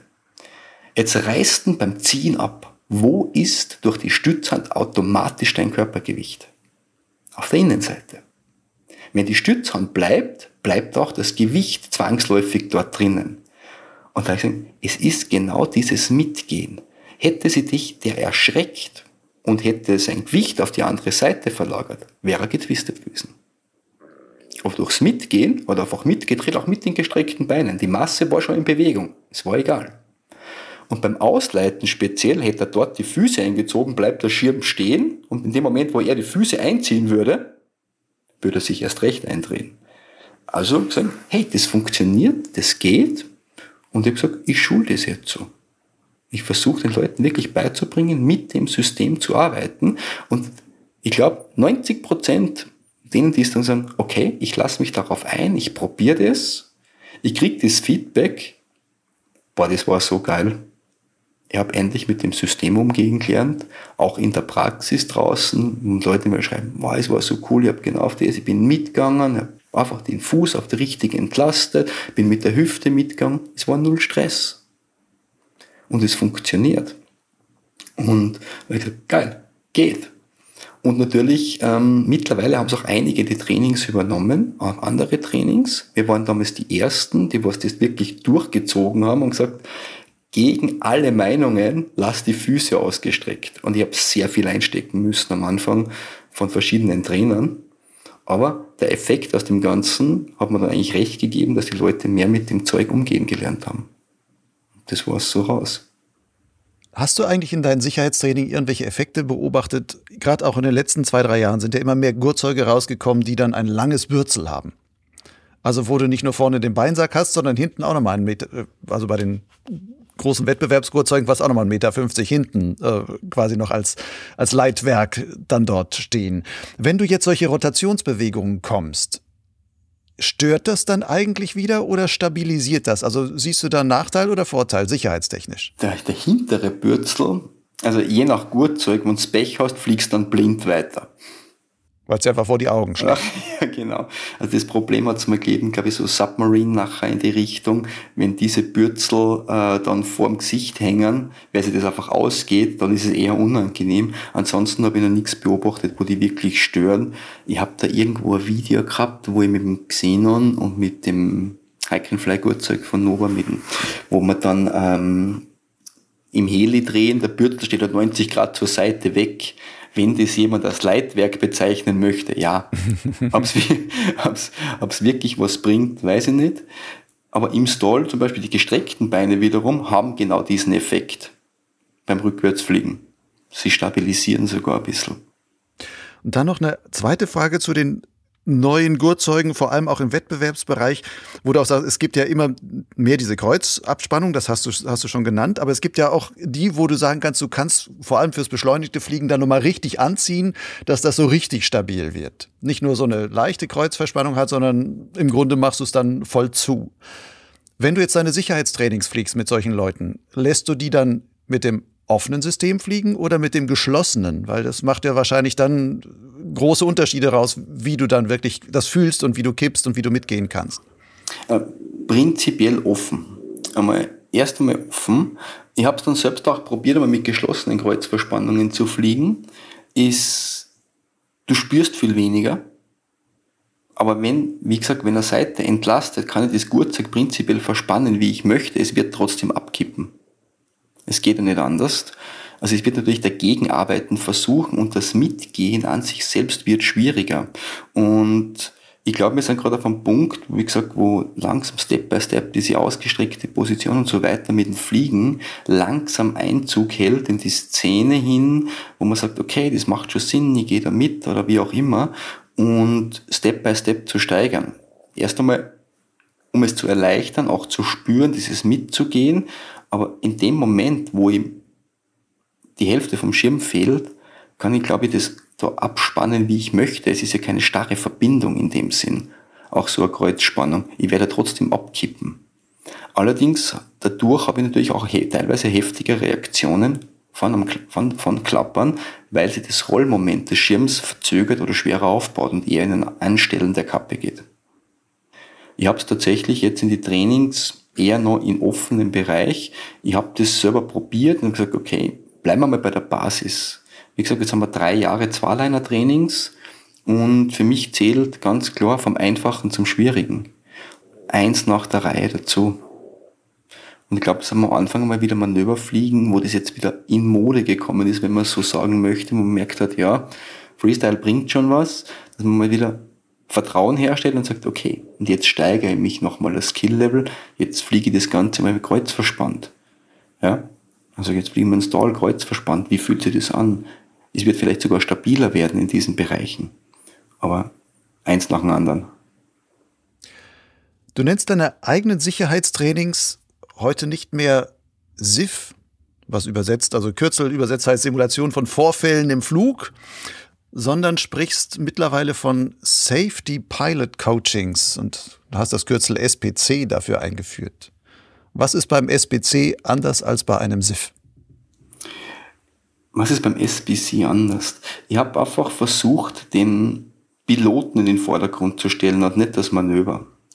Ich habe einfach für mich festgestellt, wenn ich jemanden ein Flugmanöver erkläre und sage, pass auf, deswegen musst du es machen oder deswegen oder so ist es zu fliegen, warum ist es so zu fliegen, ähm, muss ich jemandem die Möglichkeit geben, ich spreche dann von spür es. Versuch es zu fühlen, versuch es zu spüren, was passiert da und habe festgestellt, vor zehn Jahren irgendwann das erste Mal, wo ich jemanden in einem Simulator sitzen gehabt habe und habe, verlagere mal dein Gewicht und zieh da mal an. Und habe auf den seinen Arm gegriffen, Oberarm, Schultern. Und habe mir gedacht, der ist aus Eisen, der ist steinhart, der ist verspannt, der und habe dann probiert, bin dann rauf, bin dann eine Woche später da raufgefahren und habe gesagt, jetzt probiere mal, was passiert, wenn ich Wingover fliege und mit voller Körperspannung selbst fliege und alles angespannt halte. Ich habe nach der zweiten Runde einen fetten Klapper kassiert und habe was einen Abgang gemacht und habe festgestellt, ich muss jemandem zuerst die Möglichkeit geben, von der Körpermotorik, von der Person, von der Muskelspannung, von der Kraftaufteilung, Kraftübertrag, überhaupt das zu spüren, die Möglichkeit geben, das zu spüren, von dem ich spreche, damit er überhaupt irgendwann in die Richtung kommt, von dem, was ich da rede. Dass er versteht, ah, das meint er. Und das geht nur, wenn ich als Pilot gewisse Muskelgruppen unterschiedlich steuere.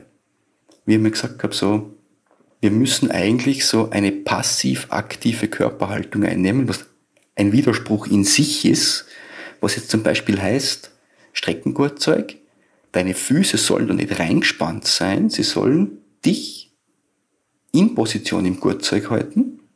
Deine Hüfte soll locker bleiben, dass du dann mitgehen kannst, wenn es soweit ist. Dein Rücken soll hinten am Gurtzeug anliegen. Deine Schultern sind entspannt, eigentlich nach, leicht nach hinten rotiert. Und deine Hände bewegen sich extern vom Körper, entkoppelt.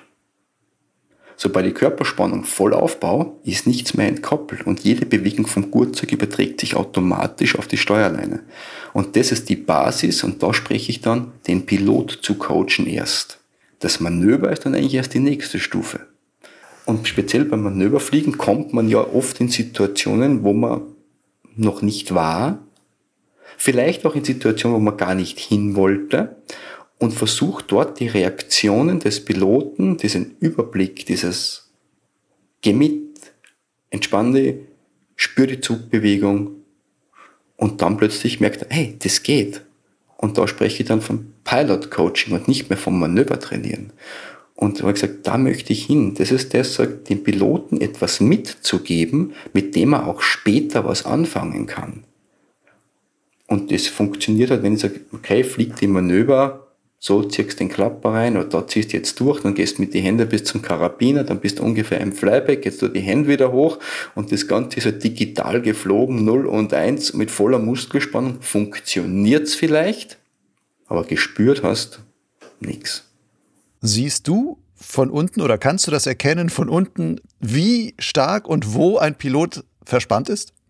Ich sage jetzt einmal, je nach Höhe wenn jetzt einer mit zwei Leinen am Gardasee rausfliegt und mit 1500 über Wasser ankommt, sage ich meistens Spiral mal ab. Aber ja, man kann es erkennen. Man sieht es in der Bewegung, ob das System gemeinsam sich bewegt oder ob sich das System Gurtzeug zum Piloten unterschiedlich verhält. Und es sind mittlerweile so gewisse Ansichtspunkte. Wenn der Kopf zwischen die drei Gurte auftaucht, dann ist es sicher nicht mehr entspannt. Ne? dann ist auf alle Fälle der Schultergürtel nach vorne rotiert und eine volle Spannung drin. Die Handposition kann nicht mehr dementsprechend eingenommen, die Zugposition kann nicht mehr dementsprechend gemacht werden und es entsteht eine Blockhaltung automatisch, das kann ich von unten erkennen, ja. Zu 80 Prozent. Aber das Gute ist, es gibt ja auch noch ein Video. Wie kriegst du solche Sachen dann aus den Piloten raus? Also ist es auch ganz viel, dass du sagst, ich arbeite mit Simulator, dass du die Leute da reinsetzt und sagst, jetzt, jetzt zeig mir mal, wie du dich bewegen würdest und ich lege mal die Hand auf deine Schulter und merke sofort, oh, da oben der Trapezmuskel, der ist jetzt aber sofort hochgeschossen oder sonst irgendwie was. Das sollte ja. er da nicht tun. Und ich drücke mal da drauf und sage, jetzt halt den mal ruhig oder was machst du da? Ja, also nur Hand auflegen hilft nicht, ne? Aber so weit bist du noch nicht, dass Hand na, auflegen hilft. So weit sind wir noch nicht. Ähm, ja, ich mache das schon dann, wenn ich merke, einfach so, wo hapert's, wo ist es, dass ich einzelne Piloten dann, also ich mache es eigentlich am Anfang, gehe mit jedem die Bewegungsabläufe für die Person, für dieses Gurtzeug, sage ich, das sind deine Zugbewegungen, das kannst du machen und wenn man so in einer Runde schaut, jeder von uns ist körpertechnisch anders gebaut. Schlank, groß, bisschen mehr Bauch, bisschen weniger, mehr Bewegungsmöglichkeiten, weniger Bewegungsmöglichkeiten. Und ich merke dann schon so, sage ich, hey, der kann vielleicht die Bewegung gar nicht machen, aber wie ist der maximal möglichst effizienteste Weg? Was geht noch? Und versucht es zum auch zu erklären, warum das so ist. Und da passiert genau wieder dieser Effekt. Ich erkläre, warum, und der sagt, okay, ich habe es verstanden. Und der Pilot ist bereit, daran zu arbeiten. Wenn ich sage, mach das so, weil es so ist, naja, warum bis jetzt bin ich zehn Jahre so geflogen, hat auch funktioniert. Wenn er aber versteht, hey, ja, macht Sinn, ist logisch, ist einfach, ist klar, dann ist er bereit, daran zu arbeiten. Dann deswegen auch am Anfang, egal welches Training, Basismanöver, Nicken, Rollen, whatever, wo ich genau auf die Sachen achte. Ich sage immer, die ersten ein, zwei Flüge, es geht nur um den Piloten, es geht nur um die Körpermotorik, es geht nur um die Bewegung. Das Manöver ist mir eigentlich unter Anführungszeichen ziemlich egal. Ich will sehen, wie bewegst du dich und das schauen wir auch am Video an und dann merkt auch jeder, das ist so, wie man sagt, äh, es gibt so die Jesus-Haltung, wo die Hände und die Füße links und rechts weggestreckt werden im Sitzgurtzeug und du sagst, naja, sehr kompakt schaut das nicht aus, ja, oder wie man es so bezeichnen möchte. Sagt, na klar, in der Haltung werde ich kaum eine Kontrolle über das System in einen Extremflugzustand erlangen. Und mit diesem Verständnis vielleicht nochmal nachspielen später, vielleicht auch das Gurtzeug nochmal nachstellen, geht es schon relativ gut es gibt natürlich immer, ich würde nicht einmal sagen beratungsresistent, äh, sondern äh, eher so, es dauert einfach. Wenn ich mal zehn Jahre etwas eingelernt habe, etwas automatisiert habe, es umzulernen, ist eine richtig harte Arbeit. Und ich sehe es ja auch so, da kommt einer zu mir und ich stelle mich da hin und er sagt so, ja, du, ich fliege seit 25 Jahren, seit Anfang an und jetzt kommst du daher und erzählst mir da, äh, ich soll das umändern das ist ja ein voller Schlag ins Gesicht. Umändern in Form von nicht auf die ähm, offene Seite gehen, sondern du musst jetzt mitgehen ja, und dich voll reinfallen e lassen. Egal was, ja. Ich, jetzt, ich, ich gehe her und sage, pass auf, das, was du bis jetzt gemacht hast, ist nicht ideal. Und ich finde, das ist ein sehr hoher psychologischer Faktor dabei, wo ich als Trainer einfach aufpassen muss, wie sage ich das. Ich habe jetzt zum Beispiel ganz, ganz simple Sachen erlebt, ähm, wo jemand stellt seinen Beschleuniger nach und jemand geht dorthin und sagt, hey, welche Hausfrau hat denn den Knoten gemacht? Äh, ähm, wer wird ihn gemacht haben? Ja? Wo ich sage, einfach ein bisschen, bisschen, ein bisschen Empathie, ein bisschen sagen, hey, keiner macht etwas absichtlich falsch. Das ist einmal definitiv, keiner kommt in so ein Training und sagt, jetzt hau ich mal eine rein. Also, das kann man nicht vorstellen. Es gibt ein, zwei so Fälle, wo man dann anderer Pilot plötzlich beim Akroschirm reingesetzt wird und der das Infinity plötzlich stoppt und immer denkt, scheiße. Und dann merkt, ach, die haben Schirm getauscht, da sitzt ein Pilot drin, der es eh kann, hat aber das Funkgerät mit und wollte ihn verarschen. also, war aber auch wieder cool, weil im Nachhinein habe ich den dann gefragt, du, wie waren meine Anweisungen beim Rhythmik zum Infinity? Und der hat gesagt, on point. Perfekt. So, ist dann im Nachhinein auch wieder cool, weil man kriegt so ein Feedback, ja. Quasi train the trainer dann. Ja, ja, genau. Lass mal einen Profi unbekannterweise da mitfliegen und dann kriegst du mal mit, ob du da wenigstens den ordentlich gecoacht hast oder nicht. Genau. Und, und da geht es viel mehr um das wirklich, dieses Verständnis zu schaffen. Warum mache ich das? Und jeder ist dann bereit, daran zu arbeiten. Und da muss man halt auch gestehen, ich habe halt nur fünf oder sechs Tage Zeit, etwas zu trainieren und das Ziel dabei ist, gib jemandem was mit, an dem er arbeiten kann.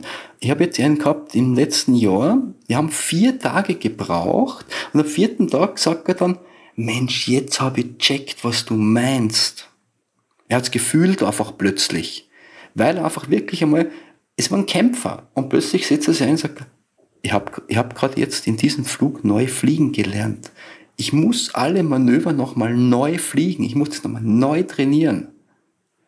Und das ist für mich dann einfach so ein richtig großer, mir fällt dann so ein Stein vom Herzen und sagt, boah, danke, dass du so lange kämpft hast, eigentlich gegen mich und dann aber gemerkt hast, boah, das geht.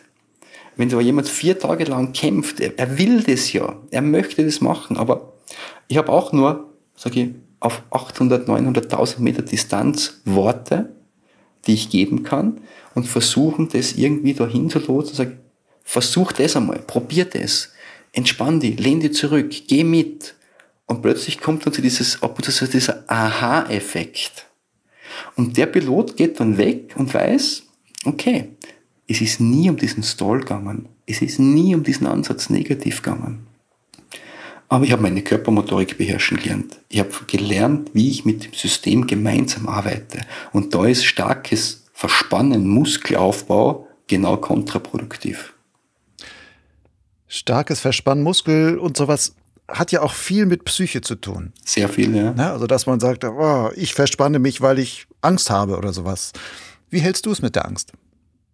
wie ich schon am Anfang gesagt habe, ich bin eigentlich ein Schisser. Und ich beobachte es immer wieder, ne? selbst bei mir Angst, ähm, wenn ich irgendwo bin Hike and Fly und es geht thermisch und der Plan war ich raufgehen, runterfliegen, dann drehe ich auf, hänge irgendwo auf 3000 Meter und habe keinen Plan und sitze da oben und denke mir, ohne irgendwo hinfliegen zu wollen, so, was mache ich da eigentlich gerade? Und dann kommt immer wieder auf mir Höhenangst auf, ganz witzig. Wenn ich aber so Bewerb oder Streckenfliegen, so 3-5, Plan, da geht's hin. Gibt es keine Angst, weil da gibt es einen Plan. Und da habe ich so das erste Mal dieses Plans, dieses Plan-Ding kennengelernt. Und meistens mit der Angst, äh, ich weiß, dass jeder, der was, was Neues macht, einen Teil Angst dabei hat. Da ist meine Aufgabe, mein Job als Trainer, diese Angst den Leuten auch einen Teil davon zu nehmen und zu sagen, es ist okay, Fehler zu machen. Und das ist, glaube ich, ganz ein wichtiger Punkt. Wenn du keine Fehler machst, dann wirst du nichts lernen. Wenn du nur in diesem grünen Bereich bleibst, so Ampelsystem, das kann nicht, dann ist auch die Angst relativ gut gehalten. Man weiß, das kann nicht, das passt. Aber um mich weiterzuentwickeln, muss ich ein bisschen über meinen eigenen Schatten springen und ich muss mich meiner Angst stellen. Und ich habe dann einmal so gesagt, sag ich, ein Freund von mir hat gesagt, ich gebe dir einen Akroschirm, stell dir einfach vor, ich gebe dir einen Akroschirm, du spiralst ihn runter, wechselst die Seite, ziehst und leitest Infinity Dumpling ein. Und du weißt zu 100 Prozent, das geht gut. Du, du weißt zu 100 Prozent, das geht gut, das funktioniert. So, okay, dann würde ich es machen.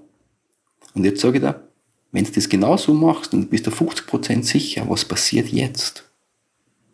Es entsteht Angst. Ja, Angst ist eigentlich nicht Wissen. Sag ich, was passiert da? Und wenn, je weiter, je langsamer ich diesen, dieses, und für mich als Trainer dann, ich muss jemanden aus dem grünen Bereich rausholen, in den orangen Bereich schieben, sich dieser Angst auch zu stellen und zum sehen, ah, das, was er erzählt hat vorher, Körpermotorik, Streckengurtzeit, Grad, Spannung halten. Das ist okay. Jetzt hast du einen Teil deiner Angst eigentlich überwunden und gesagt, das ist okay. Ich bin ein Stück höher gekommen.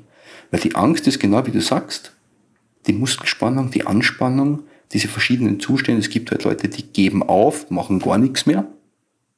Es gibt Leute, die kämpfen und wollen alles zerreißen dann. Oder es gibt die Schockstarre.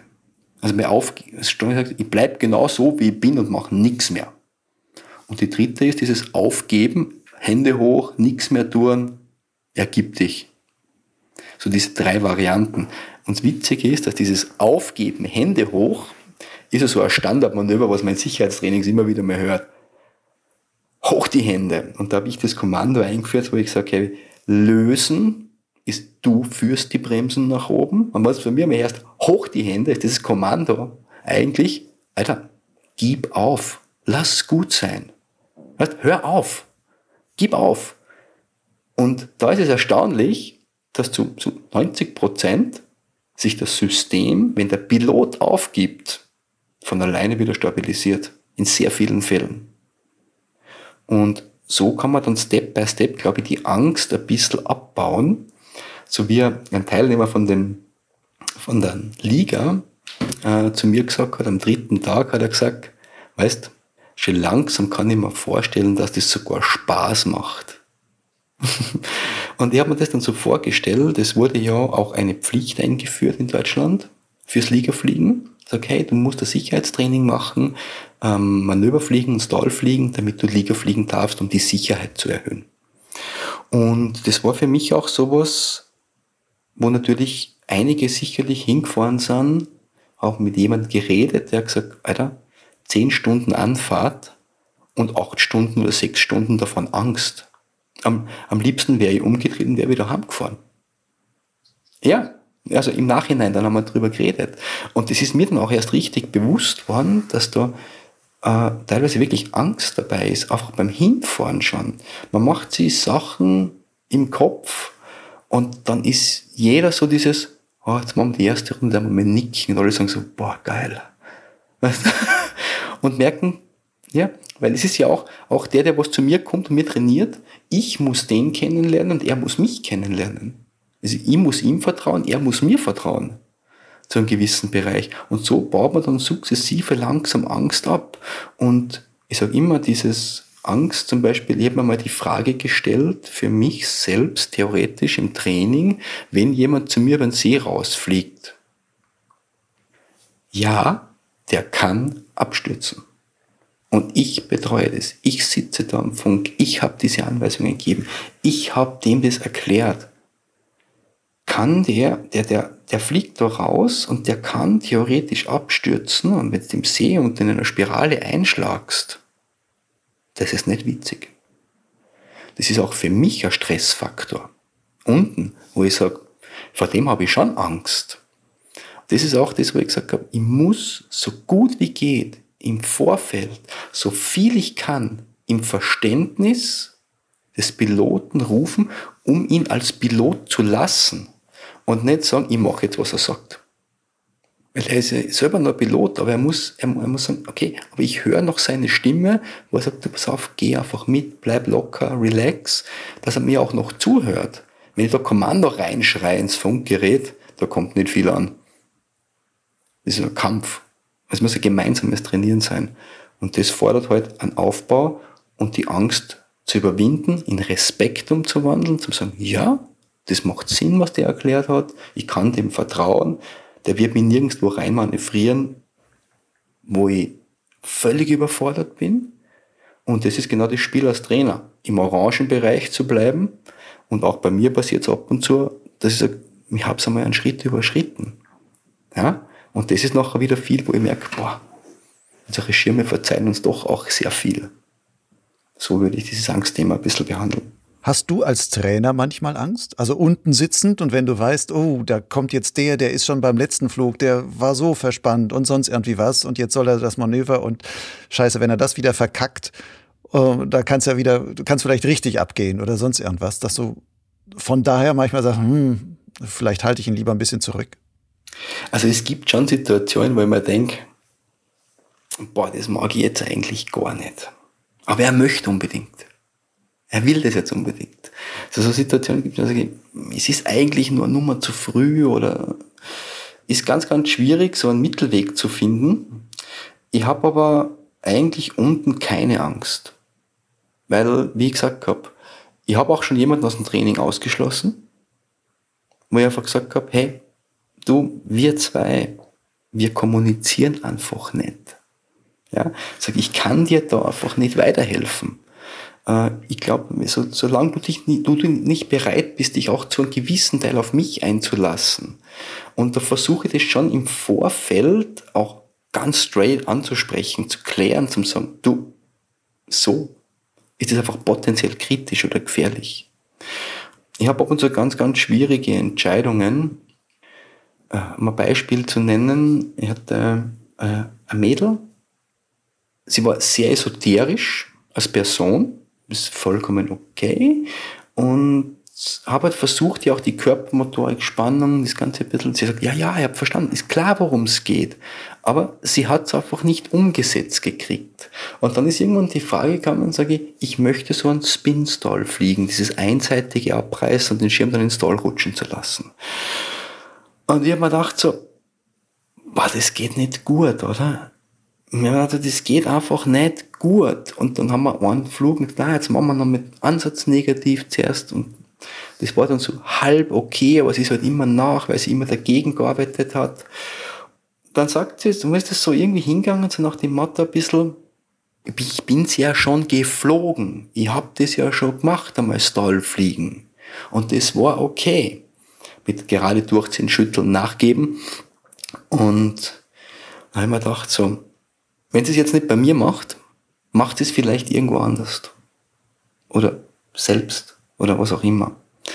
Dann haben wir gedacht, okay, mach mal. Aber ich bitte dich, konzentriere dich, dass das passt. Und dann hat sie das eingeleitet und es war eigentlich richtig gut. Es war wirklich okay.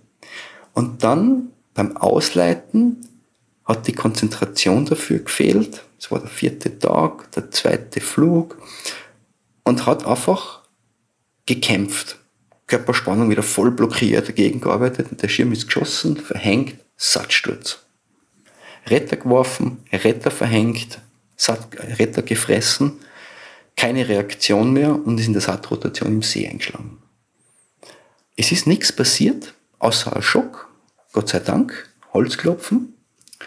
Und hat mir aber wieder gezeigt, sage ich, die Intuition, die ich gehabt habe, hätte gepasst.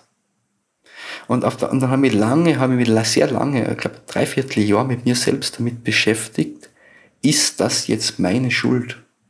War ich schuld daran? Ich, ich, ich muss das für mich aufarbeiten. Bis ich irgendwann sagen können habe, besser jetzt da überm See, wo noch eine Rettung da ist, wo ich da bin, wo das Boot da ist, als wie irgendwo anders, wo vielleicht keiner kommt. Und vielleicht auch eine Grenze aufgezeigt. Und ich bin überhaupt nicht der Fan, der was sagt, Lernen durch Schmerz, das ist für mich so, na, brauche ich nicht. Und dann irgendwann vielleicht, vielleicht war es gut. Vielleicht hätte es auch nicht sein müssen. Ich kann es nicht mehr ändern, es ist passiert so. Aber wo ich mich dann immer wieder hinterfrage, hätte ich darauf bestanden und gesagt, na, ich mache das nicht mit dir, hätte ich das vielleicht erspart. Aber sie ist dann wieder gekommen und hat gesagt, na, ich arbeite daran, ich komme wieder, wir machen das nochmal. Und ich so, okay, gut. Ja. Es gibt dann schon ein paar lustige Stories, wo mir dann denke, so, ja, okay, Gott sei Dank, so ausgegangen. Einen richtig schlimmen Unfall hattest du noch nicht bei dir in deinen Trainings? Hm, eigentlich nicht. Ähm, ich hatte einen, der ist mir auch mal mit einem Zeno in See spiralt. Auch so Situationen, da gesagt, ich will diese Stalls trainieren, das ist aber schon länger her, will diese Stalls trainieren, ich will das unbedingt machen und ich habe gemerkt, du bräuchtest eigentlich nur so ein, zwei Wochen deine Körpermotorik zu koordinieren. Aber was macht man? Man ist halt sechs Tage da und sagt, tu mal. Spin Stalls, das war dann alles okay. Und dann war er tatsächlich so auf einem Punkt, wo er gesagt jetzt hat das. Jetzt hat er das System, den Ablauf, die Bewegungen sind ruhiger. Und war ganz klar die Aufgabe von ihm, sagt, ich möchte jetzt da die Stalls runterfliegen. Es war, der, es war der vorletzte Trainingstag. Und ich habe gewusst, er braucht jetzt eigentlich Wiederholung, Wiederholung, Wiederholung. Und habe aber schon gemerkt, jetzt wird er müde. Und es waren nur so 600 Meter Platz, 700 Gardasee. Er wird müde, er merkt, die Konzentration lässt nach und sagt zu ihm, du musst es jetzt für dich selbst entscheiden. Eigentlich ist es okay, lass es gut sein, aber wenn du nur weitermachen willst mit Distol, mach. Weil er einfach sagt, er muss ja irgendwo eine Entscheidung treffen. Der Pilot muss irgendwo auch entscheiden, mache ich das jetzt noch. Und ich habe eigentlich immer gesagt, wenn du dich fragst, ob ich noch einen machen soll oder nicht, tu es nimmer. Und er hat auch gesagt, jetzt kann ich trainieren, beißen, macht es noch, hat noch einen gemacht, verhängt, geschossen, Satzsturz, Retter gefressen. Und auch das ist Gott sei Dank bis auf ein paar Prellungen gut ausgegangen. Das ist ganz, das ist genau der schwierige Grad, den man hat als Trainer. Wo bewege ich mich da hin? Da habe ich mich schon damit beschäftigt, immer wieder dann, wie verkrafte ich das psychisch? Und habe eigentlich gesagt, ich kann es nur so gut erklären. Ich glaube, ich mache einen guten Job. Ich glaube, ich versuche so gut ich kann erklären, diese Sachen zu verstehen, auch die eigene Psyche ein bisschen zu beachten, meine eigene physische Leistungsfähigkeit, was kann mein Körper, wie weit geht es. Und der Pilot muss sich zwangsläufig selbst einschätzen. Ich kann ja keinen in Wahrheit das abnehmen zum sagen, nee, du nicht. Und der aber sagt, ich will aber. Ja, dann hilf ich lieber und sage, okay, aber das wäre der Weg. Und mit diesem Weg habe ich bis jetzt eigentlich so weit wirklich schwere Unfälle vermieden. Ganz zum Ende jetzt noch ein ganz kleiner Themenwechsel, hängt aber auch damit noch zusammen. 2022 hast du an den X-Peer teilgenommen. Und ähm, bist dann aber am vierten Tag ausgestiegen. Und wenn ich es richtig verstanden habe, hat da auch Angst und um, Psyche und sowas eine Rolle gespielt. Was war da los? Ja, das war so ein Thema. Ich habe mir halt eingebildet, nach der X-Labs 2019 ist eigentlich cool, das Hike and Fly und ich möchte unbedingt bei der X-Bür mitmachen. Und war ziemlich vollgeknallt mit Sicherheitstrainings und auch privat waren noch zwei, drei Sachen und habe ziemlich weit zu diesem Bewerb hingearbeitet, habe wenig trainiert und habe gewusst, ich muss da hinfahren, ich bin angemeldet, ich will das ja auch und habe dann relativ, bin vom Sicherheitstraining Gardasee nach Wien, dann nach Deutschland raus, nach Frankreich gefahren und es ist alles so direkt gelaufen und war dann aber dort eigentlich so ein Tag dünne Pilar, wo mir einige gesagt haben, da solltest du dann nicht besser die Strecken anschauen? Und ich habe aber eigentlich gesagt, ich brauche einen halben Tag Ruhe, ich muss ein bisschen runterkommen, ich bin einfach so auf vom Sicherheitstraining durchgehend die Wochen und dann darüber. Und der, der halbe Tag war dann so, okay, das kriegen wir hin, das machen wir, das passt, runterkommen. Und dann den Halbmarathon gelaufen, war dann besser wie erwartet für mich. Und dann ich ein paar, war dann relativ langsam rauf, war dann schon K.O., weil ich nicht trainiert habe, aber es war okay, es war körperlich dann wieder okay, wir sind dann gelaufen weiter und habe dann diesen Flug, von dem ich erst vorhin erzählt habe, mit diesen 40 km Wind in dieses Tal rein und habe mich da reinschieben lassen mit, weiß ich nicht, keine Ahnung, 70 kmh, leicht angebremst, keine Ahnung, bin da reinkracht und hab dann die Luft schon Alter, was tust denn du da eigentlich? Hab mich so selbst hinterfragt und hab gesagt, okay, mm, geht, wir sind da irgendwo hinten nach, im hinteren Drittel, irgendwo Hälfte, aber das passt schon, der Bewerb ist nicht lang, fliegt es noch, bin dann gelandet, meine Supporter-Jungs sind gekommen, hab's mich runtergespült hat da in fetzen Wind, bin dann gelandet und habe das alles eigentlich so ein bisschen psychisch überspielt. Es geht schon, das mache ich schon. Und bin dann die Straßen entlang gegangen, den Bass rauf dorthin. Und dann habe ich mich irgendwann kurz hingesetzt auf die Leitplanke und habe zu weinen begonnen. Und habe gemerkt so, ich kann nimmer. Also körperlich ist okay. Aber der Kopf hat einfach gesagt, Alter, was tust du da? Du bist nicht bei der Sache, du bist mit dem Kopf noch bei den letzten Trainings, du denkst schon wieder teilweise daran, was nachher noch arbeiten musst, wo die Trainings wieder kommen. Und das war dann der Grund, dann habe ich meine Jungs angerufen, habe gesagt, Jungs, es tut mir leid, wir geben jetzt auf. Und das war für mich was, eigentlich wollte ich überhaupt nicht. Das war echt in zehn Minuten da gesessen, ich kann einfach nicht mehr. Es war, glaube ich, die richtige Entscheidung dort zum sagen, für mal war riesen Action darüber fahren, das ganze Zeug zusammenpacken und nach zweieinhalb, drei, drei Tagen waren es, glaube ich. Und dann zum Sagen, so, jetzt ist Feierabend. Dann sind wir ins Race Office gefahren, habe mich hinten reingelegt, habe durchgeschlafen. Die Jungs sind gefahren und zum Inigo und sagt, hey, es tut mir leid, es ist einfach das und das passiert, geht einfach nicht. Und er hat dann gesagt, kommst du halt wieder. Zwei, dann halt, ne, zwei Jahre, zwei Jahre später. Und das wäre dieses Jahr. Und ich war auch, ich habe mich auch beworben wieder, ich wäre auch dabei gewesen, aber ich habe jetzt am 15. November ein Kreuzband-OP gehabt. Also ist das für nächstes Jahr, für dieses Jahr auch gestorben. Aber es wird sich noch ergeben. Du willst noch an kommenden Hike-and-Fly-Wettbewerben dann auch wieder teilnehmen? Ja, auf alle Fälle. Weil dies, ich bin ja mit Hike and Fly, ich habe ja damit bis vor, bis 2019 eigentlich gar nichts am Hut gehabt. Das war ja X, X halb, war mein erster Hike and Fly Bewerb, so ins kalte Wasser. Und irgendwie habe ich dann Spaß dran gefunden. Und ich war immer total schlecht vorbereitet auf diese Hike and Fly Rennen in Wahrheit. Aber ich wusste, ich kann technisch relativ gut fliegen. Ich muss mal Flugtechnik, auch wenn es Scheißbedingungen werden, sagen, da kann ich mal sehr viel über die Manövertechnik, was ich heute halt einfach permanent mache, rausholen. Gehen kann ich so mittelmäßig.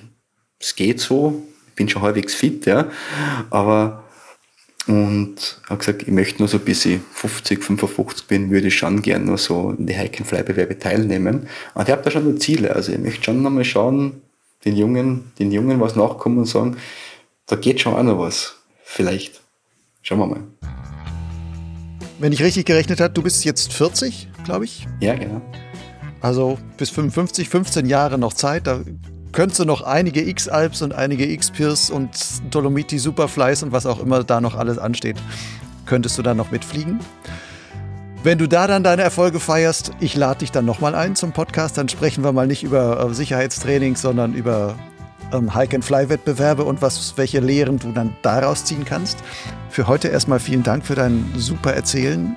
Sehr hintergründig, sehr auch lang in dieser ist eine lange Folge geworden, aber ich finde eine inhaltlich ähm, die Folge tragen hat. Ich hoffe, dass viele Leute, die das bis hierhin auch noch zugehört haben, dass sie das genauso empfinden und sicherlich einiges lernen und vielleicht dann auch gucken, okay, wo kann ich mein Safety Pilot Coaching, ob bei dir oder ob sich dieser Ansatz stärker beim Piloten anzusetzen und weniger bei den Manövern, vielleicht setzt sich das ja auch allgemein in der Sicherheitsszene oder Sicherheitstrainingsszene noch mehr durch. Du bist dann vielleicht Vorreiter und Vorbild, dass man da noch mehr dahin kommt zu sagen, okay, ich muss bei mir als Pilot an meinen Bewegungen und meiner Einstellung entsprechend arbeiten.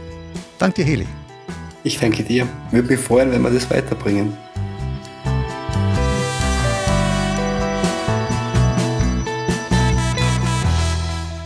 Das war die Episode Nummer 127 von Potsglitz mit Heli Schrempf. In den Show Notes im Gleitschirmblog Lugleitz findest du noch einige weiterführende Links, zum Beispiel zu dem eingangs erwähnten Video Paragliding Bingo Cutaway und der Webseite von Heli Schrempf mit seinen Kursangeboten. Wenn dir die Folge gefallen hat, dann abonniere doch Potsglitz. Das geht überall, wo es Podcasts gibt. Wenn du dort auch noch ein positives Rating hinterlässt, hilfst du mit, Potsglitz noch bekannter zu machen. Oder erzähle einfach deinen Fliegerfreunden davon. Potsglitz und Lugleitz sind frei von bezahlter Werbung. Ich halte das so aus Überzeugung und im Sinne der Unabhängigkeit.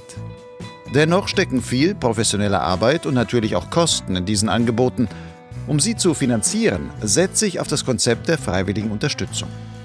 Wenn du bis hierhin zugehört hast, sollte der Podcast ja einen Mehrwert für dich haben. Als Förderer kannst du einfach etwas zurückgeben. Den Betrag bestimmst du selbst. Ein häufig gewählter Förderbeitrag sind übrigens 60 Euro im Jahr oder umgerechnet 5 Euro im Monat. Aber egal was du zahlst, jeder Betrag trägt seinen Teil dazu bei, dass sich Potsglitz und Lugleitz im Dienste der Gleitschirmszene auch in Zukunft betreiben und weiterentwickeln kann. Dafür sage ich Danke. Alle nötigen Informationen, wie dein Förderbeitrag mich erreicht, findest du auf lugleitz.blogspot.com. Dort gibt es den Menüpunkt Fördern. Lugleitz schreibt sich L-U-G-L-I-D-Z. Bis zum nächsten Mal. Fall nicht vom Himmel. Ciao.